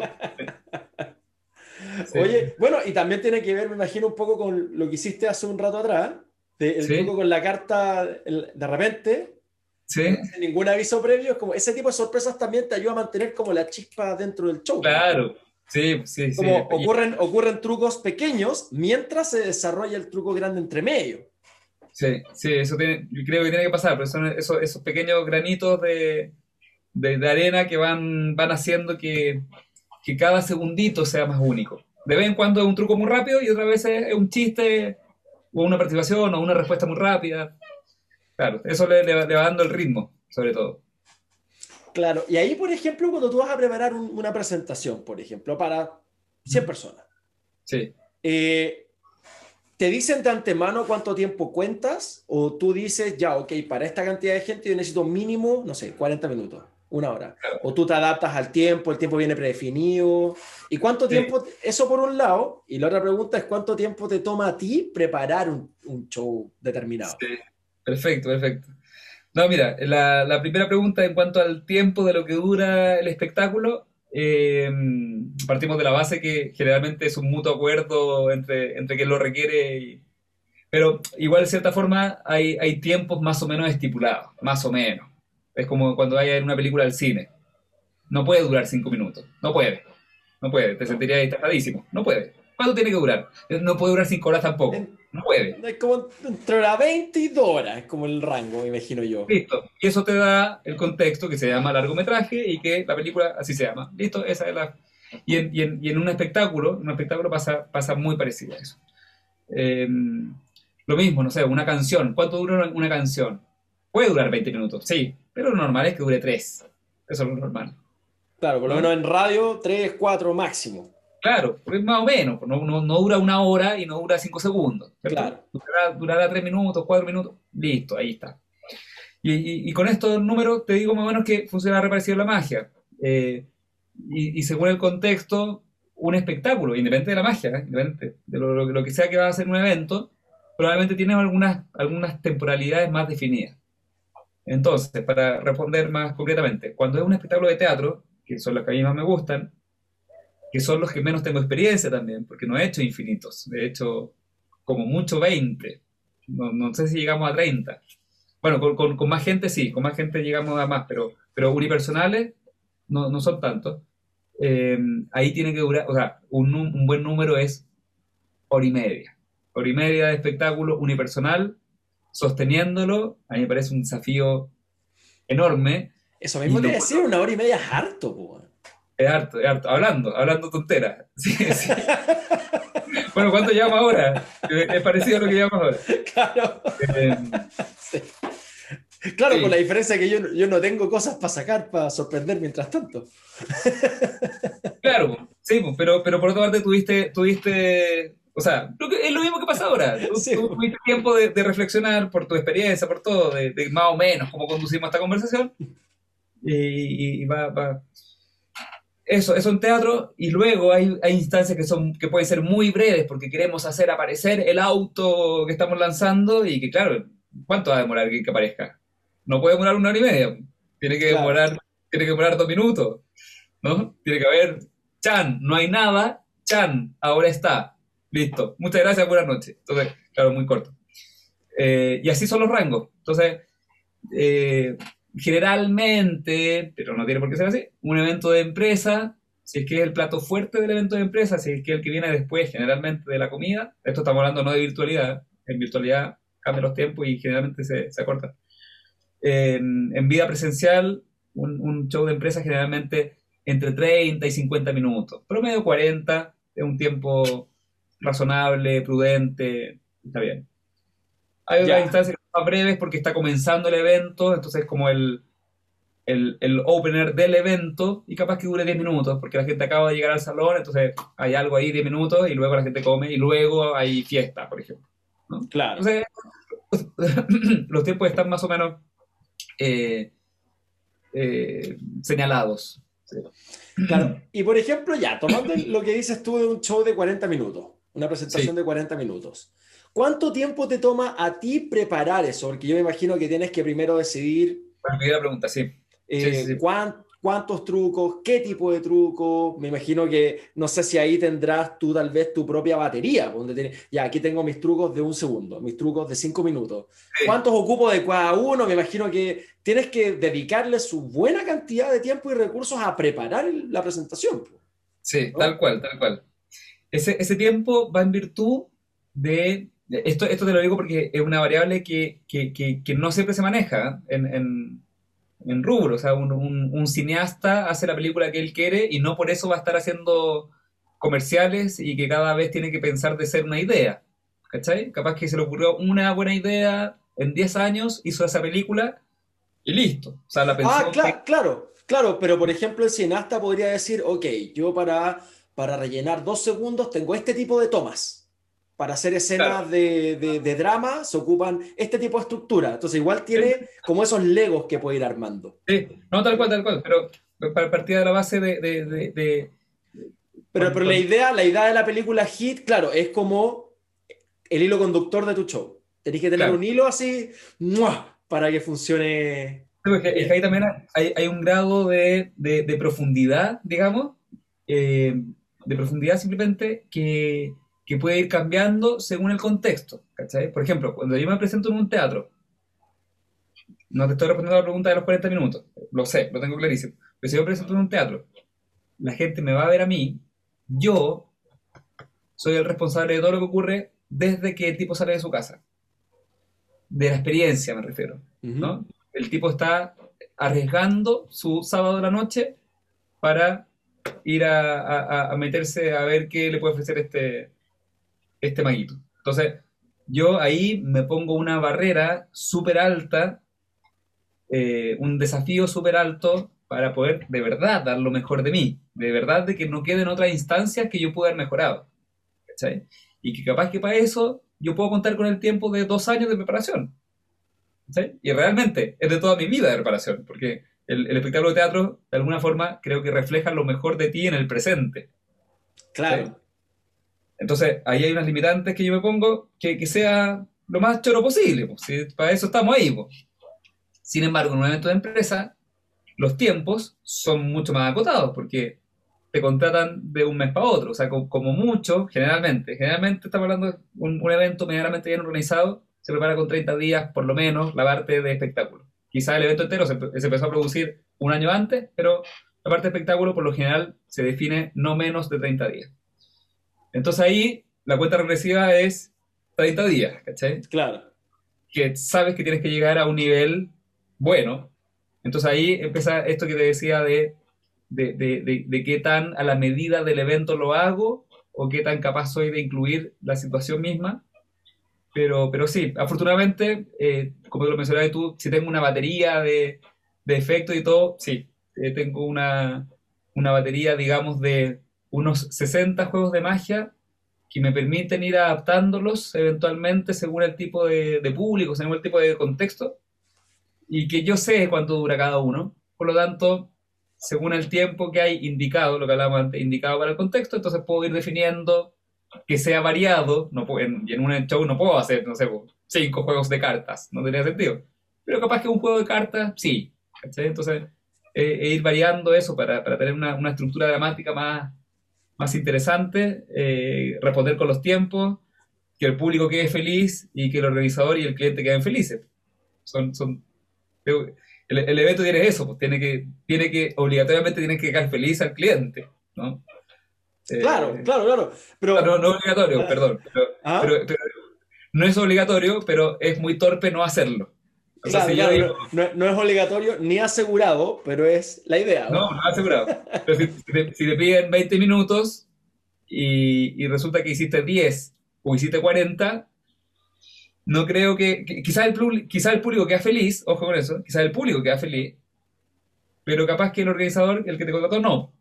Porque te pidió 20, no 10 ni o sea, 40. Atrasaste el show siguiente, andas, andas a ver tú. Sí, sí, pueden haber temas de organización que. O, o se te se quemó la comida, ¿cachai? O se te enfrió la comida. Claro. O, o tenías, tenías 20, no 10, porque no ha llegado el próximo número. Y, claro. Y tú ah, de bache. Buen punto, porque ya, sí. claro, pasarte, porque tú tenías 40 minutos de contenido para 20 minutos de presentación, eh, eh, es fácil pasarte. Pero ¿te sí. ha tocado alguna vez que in situ te digan, alárgate, alárgate? Alárgate. Eh... ¿Te ha tocado alguna vez que estáis en el escenario, estáis terminando y digáis, chuta, ok, tengo que seguir? No, mira, por lo menos ahora hacia la primera no, no se me ocurre tanto, porque, mm, porque por lo general lo que más ocurre es que, se, se, es que el evento entero se alargue. Entonces cuando algo queda en el tiempo adecuado, no, no es tan común que se alargue. ¿Se entiende? Yeah. O sea, no, es muy raro que, que, que, que, el próximo artista no haya llegado, por ejemplo, o que el presentador o que lo que venía después de mí no esté listo. Yeah. Eso es raro, porque por lo general esa persona está lista media hora antes. ¿Cachai? Eh, y si no está lista media hora antes, yo al principio del show voy a saberlo generalmente. Y ahí, por lo general, no se decide alargar, sino que mantener el tiempo y pondremos música de fondo, no sé, o, o, haremos un, un traslape de, de, contenido, ¿cachai? O lo que venía después, ahora viene el discurso y después viene el show. Por lo general, no, no, no me acuerdo mucho si, si, me ha tocado de alargue. Eh, en la corte sí, en la corte sí, porque de vez en cuando hay tiempos que, que, que, nadie los sabía y que tenéis que abandonar el lugar, ¿cachai? Tenemos contratado el lugar hasta las 12 son las 11.40, nos falta una premiación de 30 personas, no nos dan los tiempos, ¿cachai? Y en buena onda, o sea, no, no, es, no es, que el show está guateando, sino que nos tenemos que ir porque nos van a echar. Eh, claro. Entonces, eh, y ahí depende de la, de la, producción del evento, lo, lo, más discreto es que se acerca, después de, de del término de uno de los trucos, se acerca él o la animadora y bueno, le damos un fuerte aplauso a Ignacio y listo, gracias. Y ahí obviamente el show debe continuar, porque ¿cachai? como que todo el mundo sabía que era así. Y yo fingiendo como que, ¡hey! Ese era el gran final. Sí, pues a veces pasa eso, pasa eso. Ya. Eso, eso, creo, es más factible, creo. eso es más factible que pase. Sobre todo cuando se, se, se, fue atrasando poco a poco, ¿cachai? La gente llegó más tarde, lo soltaron de la pega más tarde, por lo tanto se atrasaron en llegar, agarraron la hora del taco el, el, que da el discurso todavía no llega y, y, se empiezan a atrasar un poquito y claro, a veces los claro, o sea, si, si, el evento tiene 10 etapas o 10 subactividades y cada una se atrasa 6 minutos, sí. tenés sí, una hora de atraso al final. Po. Eso es, eso, eso es, ¿cachai? Y, y, es factible que pase y, y es, es, difícil mantener esa rigurosidad, po, si somos personas, ¿cachai? Sí. Es difícil mantenerla... ¿sí? Oye, Ignacio, y hablemos un poquito del futuro. ¿Qué se viene? ¿Qué, qué, qué, nos, ¿Qué, tiene para ofrecernos en el futuro don Ignacio de Jordán? El... No, el futuro yo diría que es una, una, proyección de, de, de, lo que viene ocurriendo. Eh, siempre lo, los sueños son hacer más y mejores cosas y, y más... Y, y, y, en eso del por qué, con más conexión, que sea más útil, que sea más memorable, que sea claro, siempre está la, la, la preocupación por ir mejorando. Eh, En el futuro, del corto plazo, cortísimo plazo, eh, nadie tiene tan claro cómo, cómo, cómo, afectará este nuevo año. Digo nuevo porque de alguna forma estamos comenzando la etapa más, más laboral en base a, a los eventos, a lo que le decimos evento. Eh, no sabemos bien si van a seguir virtuales, presenciales, híbridos, eh, una mezcla de todos. Eh, entonces yo creo que, que, la, oportunidad de estos tiempos es que nos permita viajar sin movernos de la casa y, estar en eventos en distintas partes del mundo. Entonces eso yo creo que puede ser un parte del, del futuro. Yo creo que hay, varias patitas.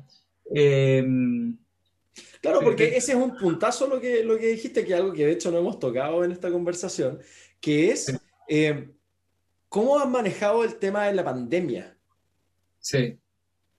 No, la, la, pandemia, eh, yo creo que como muchos rubros debimos eh, reestructurar la forma de, elaborar nuestro trabajo. Pasa que en algunos contextos no es que sea más fácil o más difícil, pero, pero, pero hay, hay caminos que parecen ser más, más claritos de cómo se hace esta reinvención. Una persona que trabaja universal, o sea, cotidianamente con un computador, entonces, claro, la reinvención es básicamente llevarse el computador a la casa, ¿cierto? No, no, no cambia tanto, tanto, tanto. Cambia su, su, su psicología, su, su, día a día, obviamente va a cambiar, va a ser mucho más estresante, sí, pero su trabajo probablemente no va a sufrir tantos cambios. En el caso de alguien como mi, gremio, mi, industria, que nos dedicamos a los encuentros, universalmente me refiero, que, siempre nos dedicamos a los encuentros de las personas en vivo, realmente cambia. Es casi partir de cero. ¿no? Es, básicamente tomar qué es lo que sé hacer y transformarlo a la virtualidad, porque es lo más, lo más obvio. No, no, por, más que, por más que siempre lo hice en vivo, es cómo lo transformo para hacerlo virtual.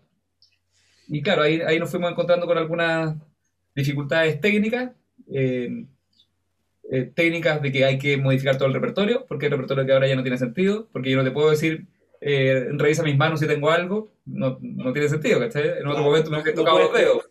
Claro, no puedes, no puedes hacer un, un, abanico y pedir que saquen una carta. No te puedo pedir que saques una carta. Entonces fue, se fue modificando eso, ¿cachai? Y ahí fuimos descubriendo o redescubriendo o reflexionando. Claro, no puedo hacer que tomen una carta, pero puedo hacer que piensen una carta. Por lo tanto, técnicamente puedo hacer un juego de cartas. Claro, y que la digan en voz alta, por ejemplo. Y la digan en voz alta. Entonces, no puedo decir todos los juegos de cartas, pero hay algunos que podría ir modificando para que pase eso. Entonces, claro, los primeros meses para mí, pandemia, fue modificar la parte técnica. Mira, lo mismo pero en reversa, de lo que te hablaba antes de, mi camino de artista, pero ahora concentrado en poquitos meses. Primero, eh, solucionar la parte técnica.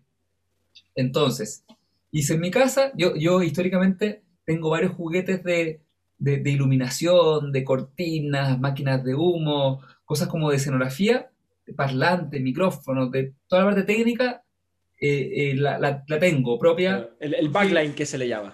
El backline lo, lo tengo para, para, eventos tipo 100 personas, tengo casi todos los elementos. No lo uso nunca, pero de vez en cuando hago alguna cosa y los tengo y me, me sirven sobre todo para conocer esos elementos, para, lo, he tomado más como proceso de, formación.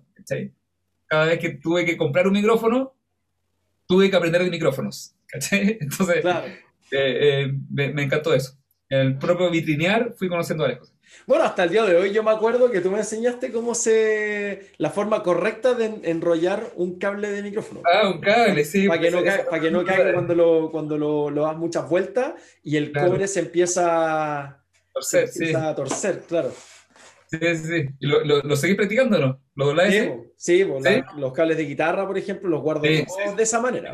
Que esos son los más frágiles. Los cables de. Bueno, estamos pasando una información que. No, pero los cables generalmente de, de instrumento o los de amplificación son los más frágiles. Y cualquier torcedura luego es fisura y con la fisura ya no hay nada que hacer. O sea, no tenéis cómo reparar ese cable. Los de electricidad son más potentes. Pero bueno, Claro, entonces eh, habilité en mi casa, un, era como un estudio de televisión. En el living de la casa, cortinas, máquinas de humo, luces robotizadas, moviéndose, colores, computadores para las luces, todo programado, iluminación robotizada. Luego la parte audiovisual, tres cámaras, suite de televisión, eh, obviamente microfonía, eh, todo lo, adecuado. Y de hecho eso ahora lo, lo, tengo, yo vi una, una casa de, que tiene un, una mansarda arriba, lo hice, en otras partes se llamaría ático, entonces hice un teátrico.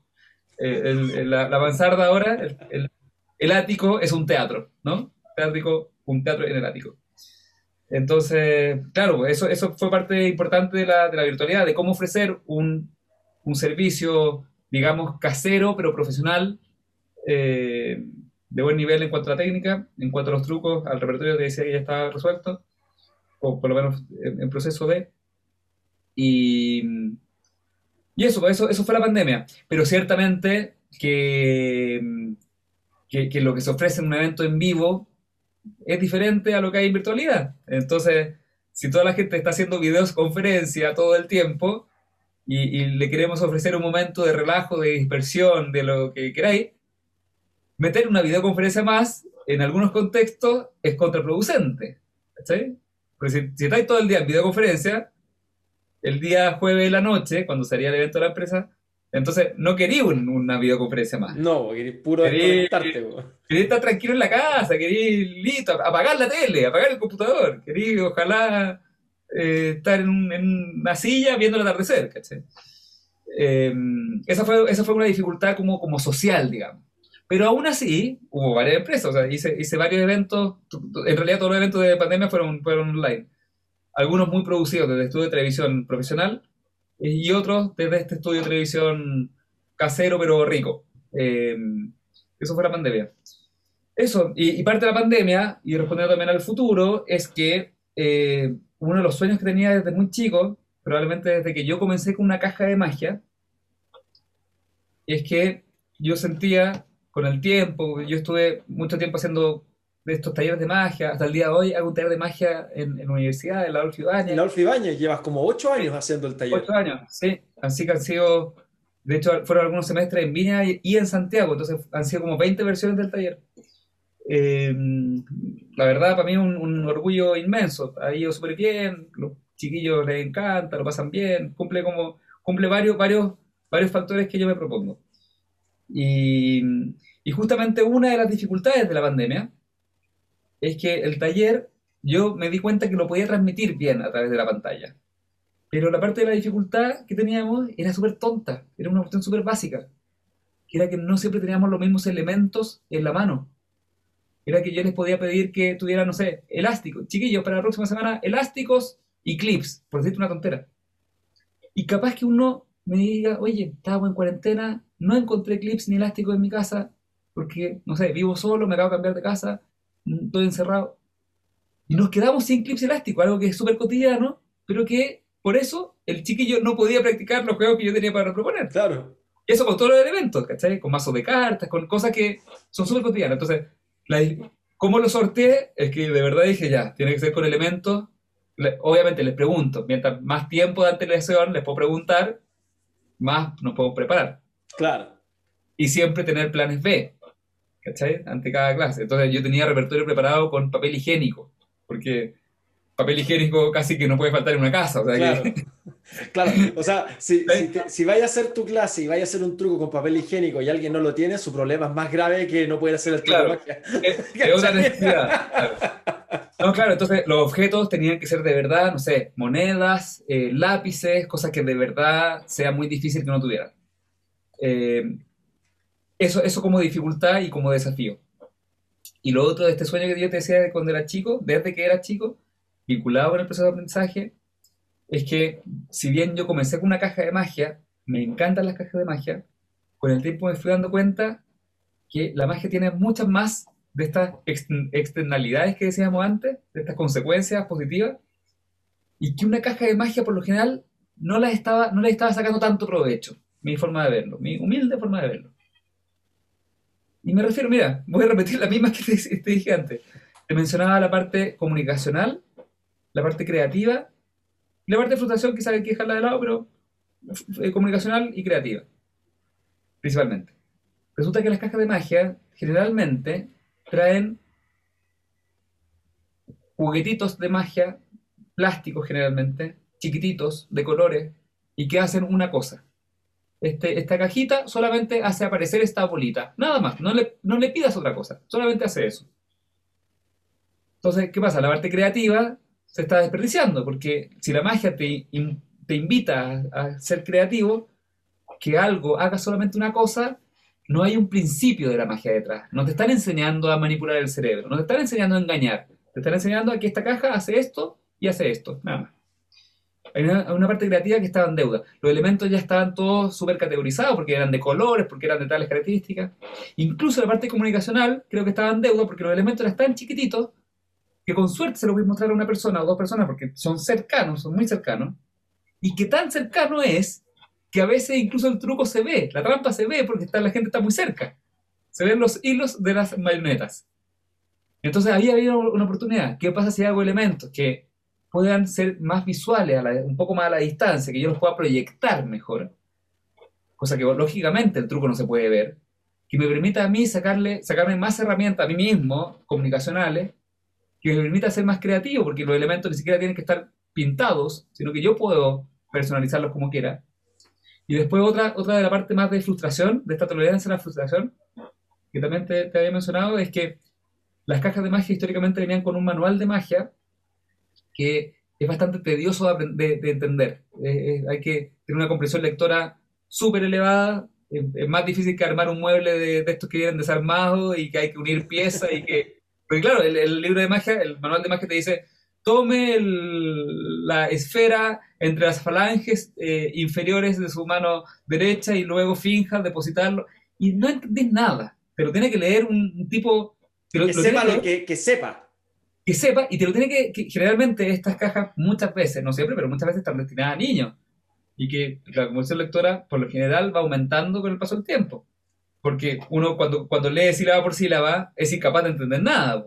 Si yo digo, hoy abrí una... Claro, o sea, la misma, la misma frase que dijiste ahora, si está en un texto y lo tiene que leer un niño de 8, 10, 12 años, no la va a tomar. Se hace, se hace complicado, ¿cachai? Entonces, ¿qué va a pasar con ese niño? Que va a requerir mucha más asistencia paterna, digamos. Claro, o de los 20 juegos de la caja va a usar 3. Y eso es lo otro, ¿cachai? Entonces, tomando todas estas necesidades, que en realidad no, son, no, sé si esa es la necesidad yo creo que la necesidad es más social, en cuanto a las familias. Las familias cada vez están, eh, son, más, son más chiquititas generalmente, eh, obviamente por, por tasas de divorcio que son mucho más altas. Hay, hay toda una conformación familiar. en general se están teniendo menos hijos hoy día también. Hay menos hijos, ¿cachai? La gente comparte menos con los vecinos. Entonces, hay, hay todo un contexto que hace que los niños, esto te lo digo, porque me, me metí a investigar desde OMS, UNESCO, Censo, no, no, no, no es un juicio que estoy haciendo, sino que es una realidad de la que... una tendencia que estamos viendo. Una tendencia, las tasas de suicidio, tanto juveniles como adolescentes, infantiles, eh, aumentan progresivamente. Eh, y es un terreno que, que, no sé, pues no se habla tanto, pero que, que socialmente en casi todo el mundo eh, funciona igual. entonces yo veía que ahí la magia, si bien esa es la necesidad más social, ¿no? Más de, de todas estas, de todas consecuencias que puede tener, que yo creo que pueden eh, ayudar a ser parte de la solución. Y metiendo todas las falencias que tenía la caja, es que agrupé todas, lo metí en una juguera, esto en proceso de pandemia, eh, eh, reflexionando y haciendo. Entonces llegué a una caja que digo que en realidad no es una caja, la caja es una parte, pero es un kit que incluye caja, incluye sistema de e-learning, tanto con contenido eh, grabados como con contenido eh, online en vivo. Eh, es creativa porque todos los elementos están pensados desde el principio para que te presten un principio detrás de la magia, un principio del engaño, no solamente el truco, sino un principio de cómo funciona nuestro cerebro y por qué nos engaña. Y es creativo porque cada elemento tú lo puedes personalizar y parte súper importante es que lo personalices para que lo hagas tuyo. Y además, como una pequeña guinda para torta, es que además de todo, me puse la limitante de que no tuviera nada de plástico. Todas las cajas siempre fueron solo de plástico. Yo quería una que no tuviera nada de plástico. Ni siquiera una cintita de cinta. Eh, de cinta. ¿Cómo se dice? Sin decir la marca, estaba pensando. No, de scotch. Adhesiva. adhesiva. Oye, pero está súper buena la idea. ¿Tienes algo que nos puede, que me puede mostrar así de. Sí, sí, sí, sí. el, proyecto, sí. el proyecto está buenísimo. Está buenísimo. El proyecto se llama Más que Adentro. Comencé por, la, por las ventas iniciales en, en diciembre. Tuvo un, un éxito en muy poquito tiempo desmesurado. Yo no tenía en ese momento el, el, el prototipo y las primeras versiones ya estaban en, en, en, proceso más industrializado, digamos.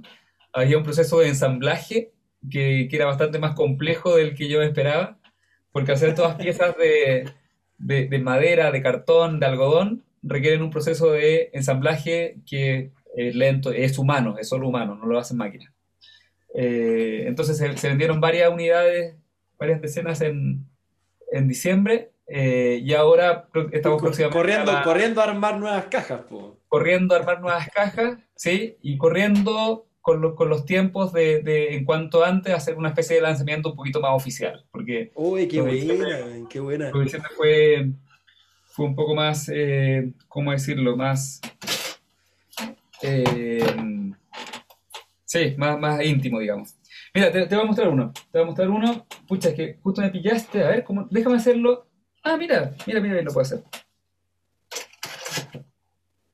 Lo puedo hacer.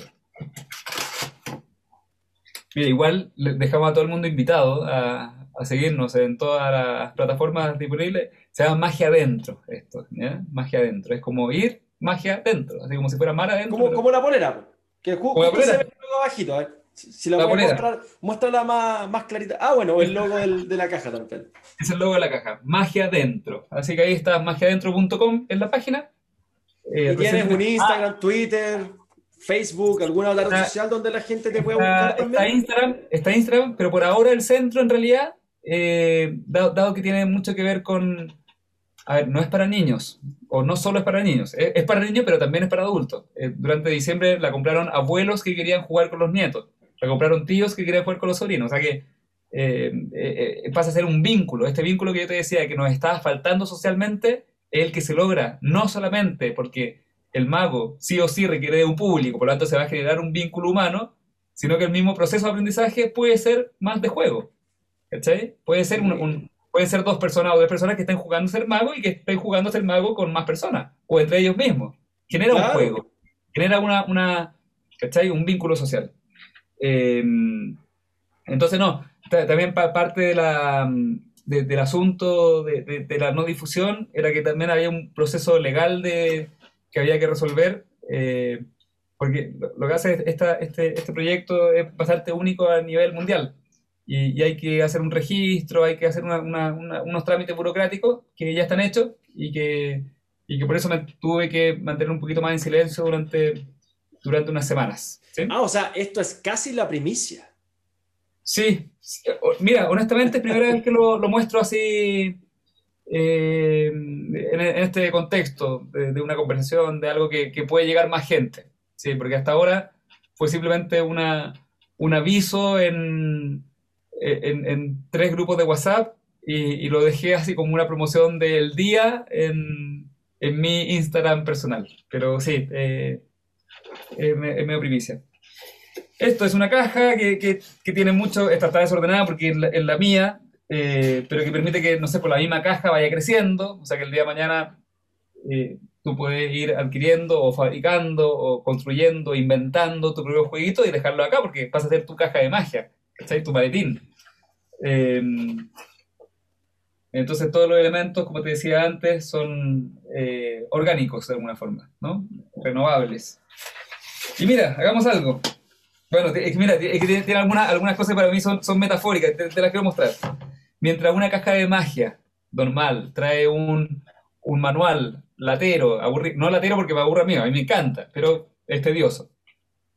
Eh, y te dice cómo se hace. No sé si te puedes dar un poquito hacia atrás, que con, con, la luz no se alcanza a ver muy bien.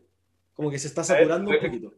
Muy bien, es que ¿sabes lo que pasó? Es que como, no, como anocheció, entonces sí, me, quedé, me, quedé, me, quedé, con menos luz en, en general y efectivamente está llegando más reventada la luz. De hecho, yo voy a hacer lo mismo. Por ahí está mejor, ¿o no? Ahí eh, prendí la luz de la... Perfecto, mucho mejor. Sí, sí, sí. sí. Eh, ¿Qué te decía? Ah, mientras los manuales de magia muchas veces cuesta, cuesta comprenderlos y, y, te dicen exactamente cómo se tiene que hacer, así como si fuera una norma.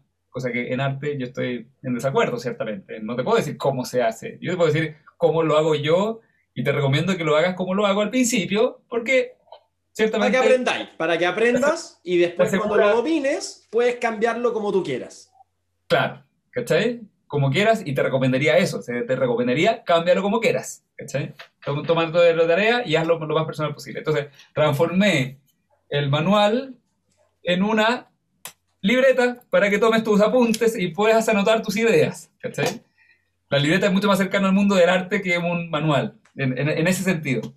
Después, por ejemplo, mientras... Claro, porque el manual, el manual decías también que es online, o sea, es en, multimedia.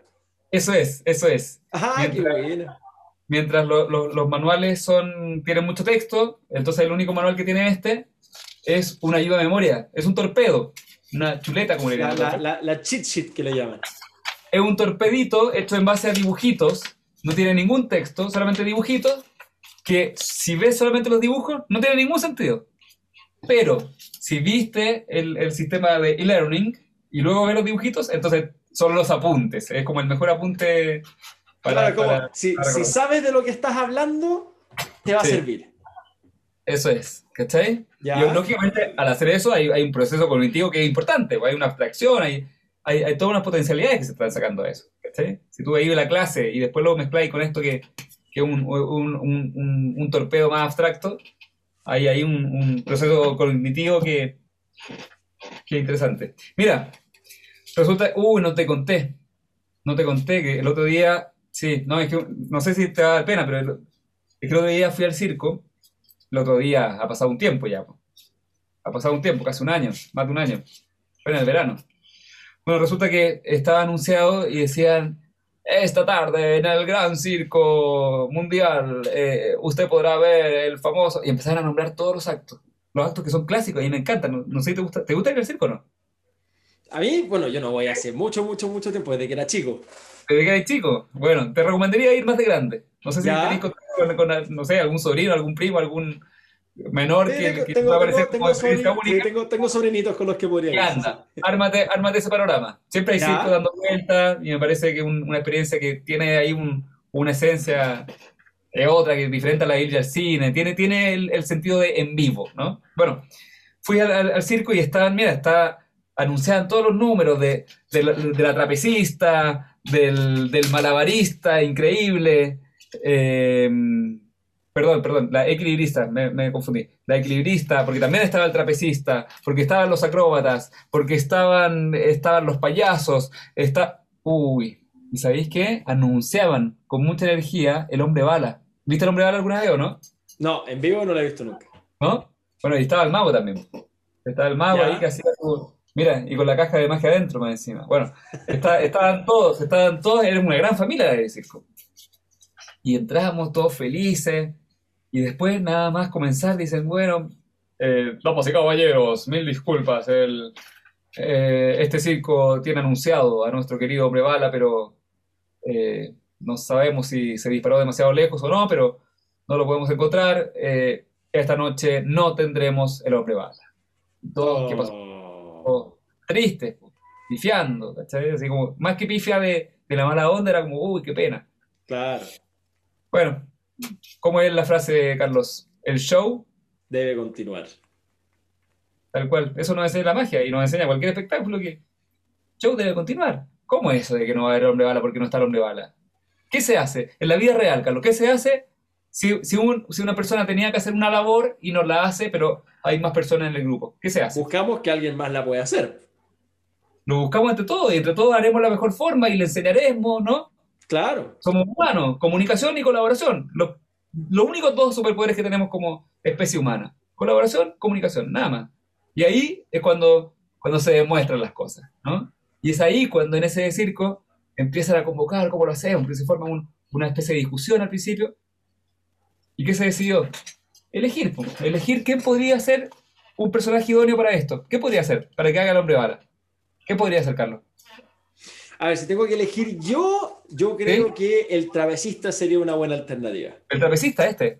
Sí. Claro, ¿y por qué? ¿Por qué crees que se puede...? Porque en general son ágiles, son más fuertes, porque tienen, son más tienen mayor destreza, entonces creo que, podría manejar las mecánicas adentro del cañón de mejor manera. Me parece, me parece, ¿no? Muy, buen criterio. O sea que por sus habilidades que él aprendió, las podría transferir fácilmente o, o quizá más fácilmente que, que, el resto de sus compañeros. Efectivamente, bueno, hagámoslo así, hagamos la prueba. ¿Qué sucede?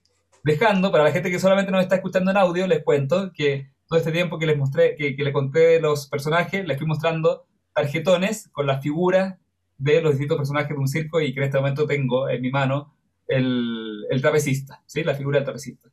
Y este tarjetón eh, lo voy a dejar entre medio del resto de los tarjetones. ¿sí? Estoy relatando simplemente para, para poder transmitir la sensación de imposibilidad eh, posterior. ¿sí? Simplemente está quedando entre medio del resto, está perdido. Carlos da fe de esto, que está perdido entre medio de la familia de artistas. ¿Es correcto, Carlos? ¿Hice tal cual como lo traté? Sí. Perfecto. Ahora simplemente voy a, eh, a, a, sostener los, las tarjetas en una mano para intentar convocar casi espiritualmente a uno de ellos de que pueda separarse, digamos, para que pueda separarse del resto para ver si está preparado. Entonces, mira, imaginariamente con un pelito que lo amarro, soplido mágico, y ahora, ¿cómo se llama el trapecista? Perdón, Carlos, se me olvidó preguntarte, tú lo que lo conocías hace tiempo, ¿cómo se llama el trapecista? El trapecista se llamaba Juanito. Juanito, mira, acá está Juanito, atado por un pelito imaginario, Juanito, por favor, ven a ayudarnos, necesitamos el hombre bala, por favor. Juanito, Juanito. Y mira, mira, mira, mira, se asomó, parece, Juanito se asomó al lado, ¿no? Sí. Salió, de entre medio de todas las tarjetas se salió una. Pero vamos de nuevo, vamos de nuevo, vamos a intentar, vamos a intentar llevarlo del otro lado ahora. Vamos a ver qué, qué ocurre. Juanito, ven del otro lado del escenario que no te alcanzamos a ver, ven acá. Y mira, nuevamente Juanito se asoma del otro lado. Es decir, hasta ahora, para el público que no vio esto, sino que lo escuchó, Juanito, el, el, el tarjetón de, del trapecista, trapecista. Se, asomó, se asomó, apareció de forma misteriosa. Pero ahora la historia va a cambiar. ¿Por qué? Porque ahora llegó el momento del espectáculo. Llegó el momento. Damas y caballeros, bienvenidos al Circo Mundial. Esta noche, el hombre bala desapareció. Sin embargo, el trapecista Juanito tomará su lugar y reemplazará a nuestro queridísimo hombre bala. Damas y caballeros, la cuenta regresiva dice así, para que entre medio de toda esta compañía aparezca nuestro hombre bala. 3, 2, 1, cañón, ¡pum! Y salta por el aire. Uno de ellos y en el aire nos damos cuenta que es el mismísimo trapecista que saltó desde esta especie de baraja de tarjetones, saltó hasta la otra mano y ese es el misterio del trapecista con el hombre bala. ¿Sí? Eugenio, el, el, el famoso, no, Juan, Juanito. Dije Juanito, Eugenio, no, Juanito. No, era Juanito, Juanito. Era Juanito, era Juanito, me confundí de nombre, lo que que eh, con la cara de Juanito no, no lo reconocí. Bueno, eh, eso es parte, es, es, una partecita, ¿no? Es una partecita, pero, pero, pero, si, si te fijas, este tipo de juegos... Me... Igual no tengo idea cómo lo hiciste estando en la mitad de la baraja. Y es mágico, es muy mágico.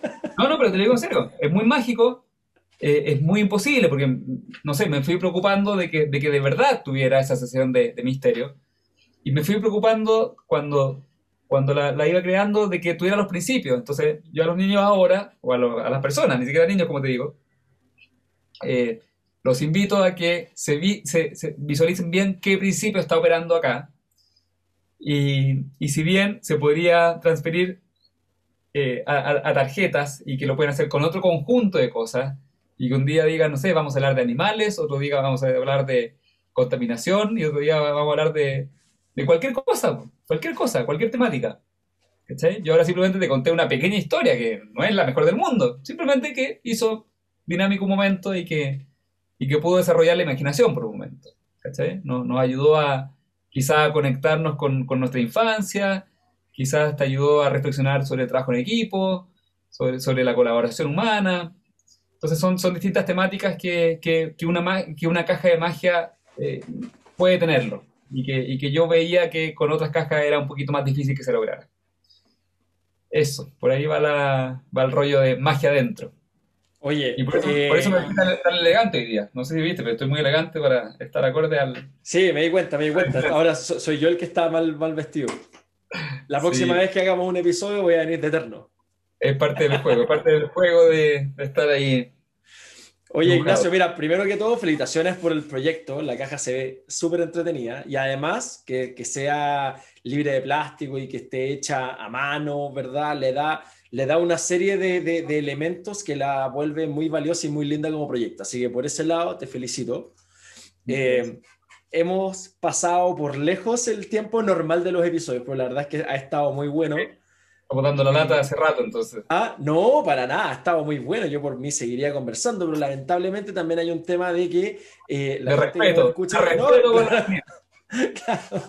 es de que la gente que nos escuche también, ¿verdad? Hacerle de cierta manera más accesible el poder eh, tener contacto con, contigo y con el material del podcast. Entonces, en ese sentido, eh, bueno, agradecerte enormemente eh, la sorpresa. Para mí es un honor, es de cierta manera ser el primer espacio, por decirlo así, multimedia donde has contado esto.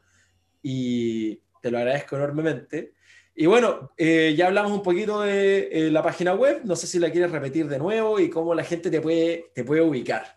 Si te quieren buscar, aparte de tu nombre en YouTube, que si lo hacen van a encontrar un montón de videos tuyos. Eh, ¿Alguna otra red social, alguna página, un correo donde te puedan ubicar a ti? Perfecto, perfecto. Sí, no, te, paso la... Bueno, en primer lugar, muchas gracias a Carlos por la invitación, ha sido un, honor. Eh, no sé el tiempo porque no, esta, este, esta ventanita no, me dice cuánto tiempo llevamos, pero bueno, eh, ha, pasado, ha, pasado harto rato. Así que muchas gracias por la interesante conversación y reflexión que hemos tenido. Eh, datos de, de contacto básicamente es mi nombre y apellido. O sea, si, si, si, va a estar escrito, donde tú publiques esto va a estar escrito, que mi apellido es Dejo Urdán, se, dice de Urdán, pero D-E-J-O-U-R-D-A-N. Entonces, mi página es deyurdan.com, mi email es ignacio arroba eh, en redes sociales, ese es mi nombre también, eh, en todas, eh, así que también podemos estar por ahí. Y, y, esto particularmente, lo que les conté ahora en los últimos minutos, es magia adentro y la página y, y toda su información es esa, es magiadentro.com o también magiadentro.cl.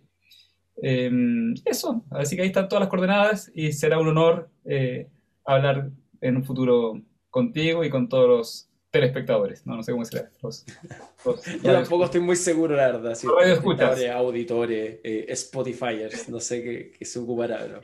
Oye, bueno, Ignacio... Oye, seguidores, Así que, Ignacio, muchas gracias por el tiempo, la visión, la buena onda. Eh, lo he pasado la raja. Me encantaría que pudiéramos seguir. Y eh, obviamente te extiendo la invitación si en el futuro para que nos cuentes un poquito cómo te ha ido con el proyecto, cómo te ha ido ya cuando vayamos volviendo a esta llamada nueva normalidad, cuando se retomen los eventos presenciales, ¿verdad? Y se reactive la actividad. Eh, que nos cuentes un poquito cómo se ha dado esa evolución de vuelta a ese mundo. Sí, perfecto. Ahí, ahí nos queda un tema pendiente para conversarlo más adelante. Muchas gracias, Carlos. Gracias, Ignacio. Que estés súper bien. Cuídate. Igualmente. Nos vemos. Chao, chao. Carlos invita. Carlos. Carlos. Carlos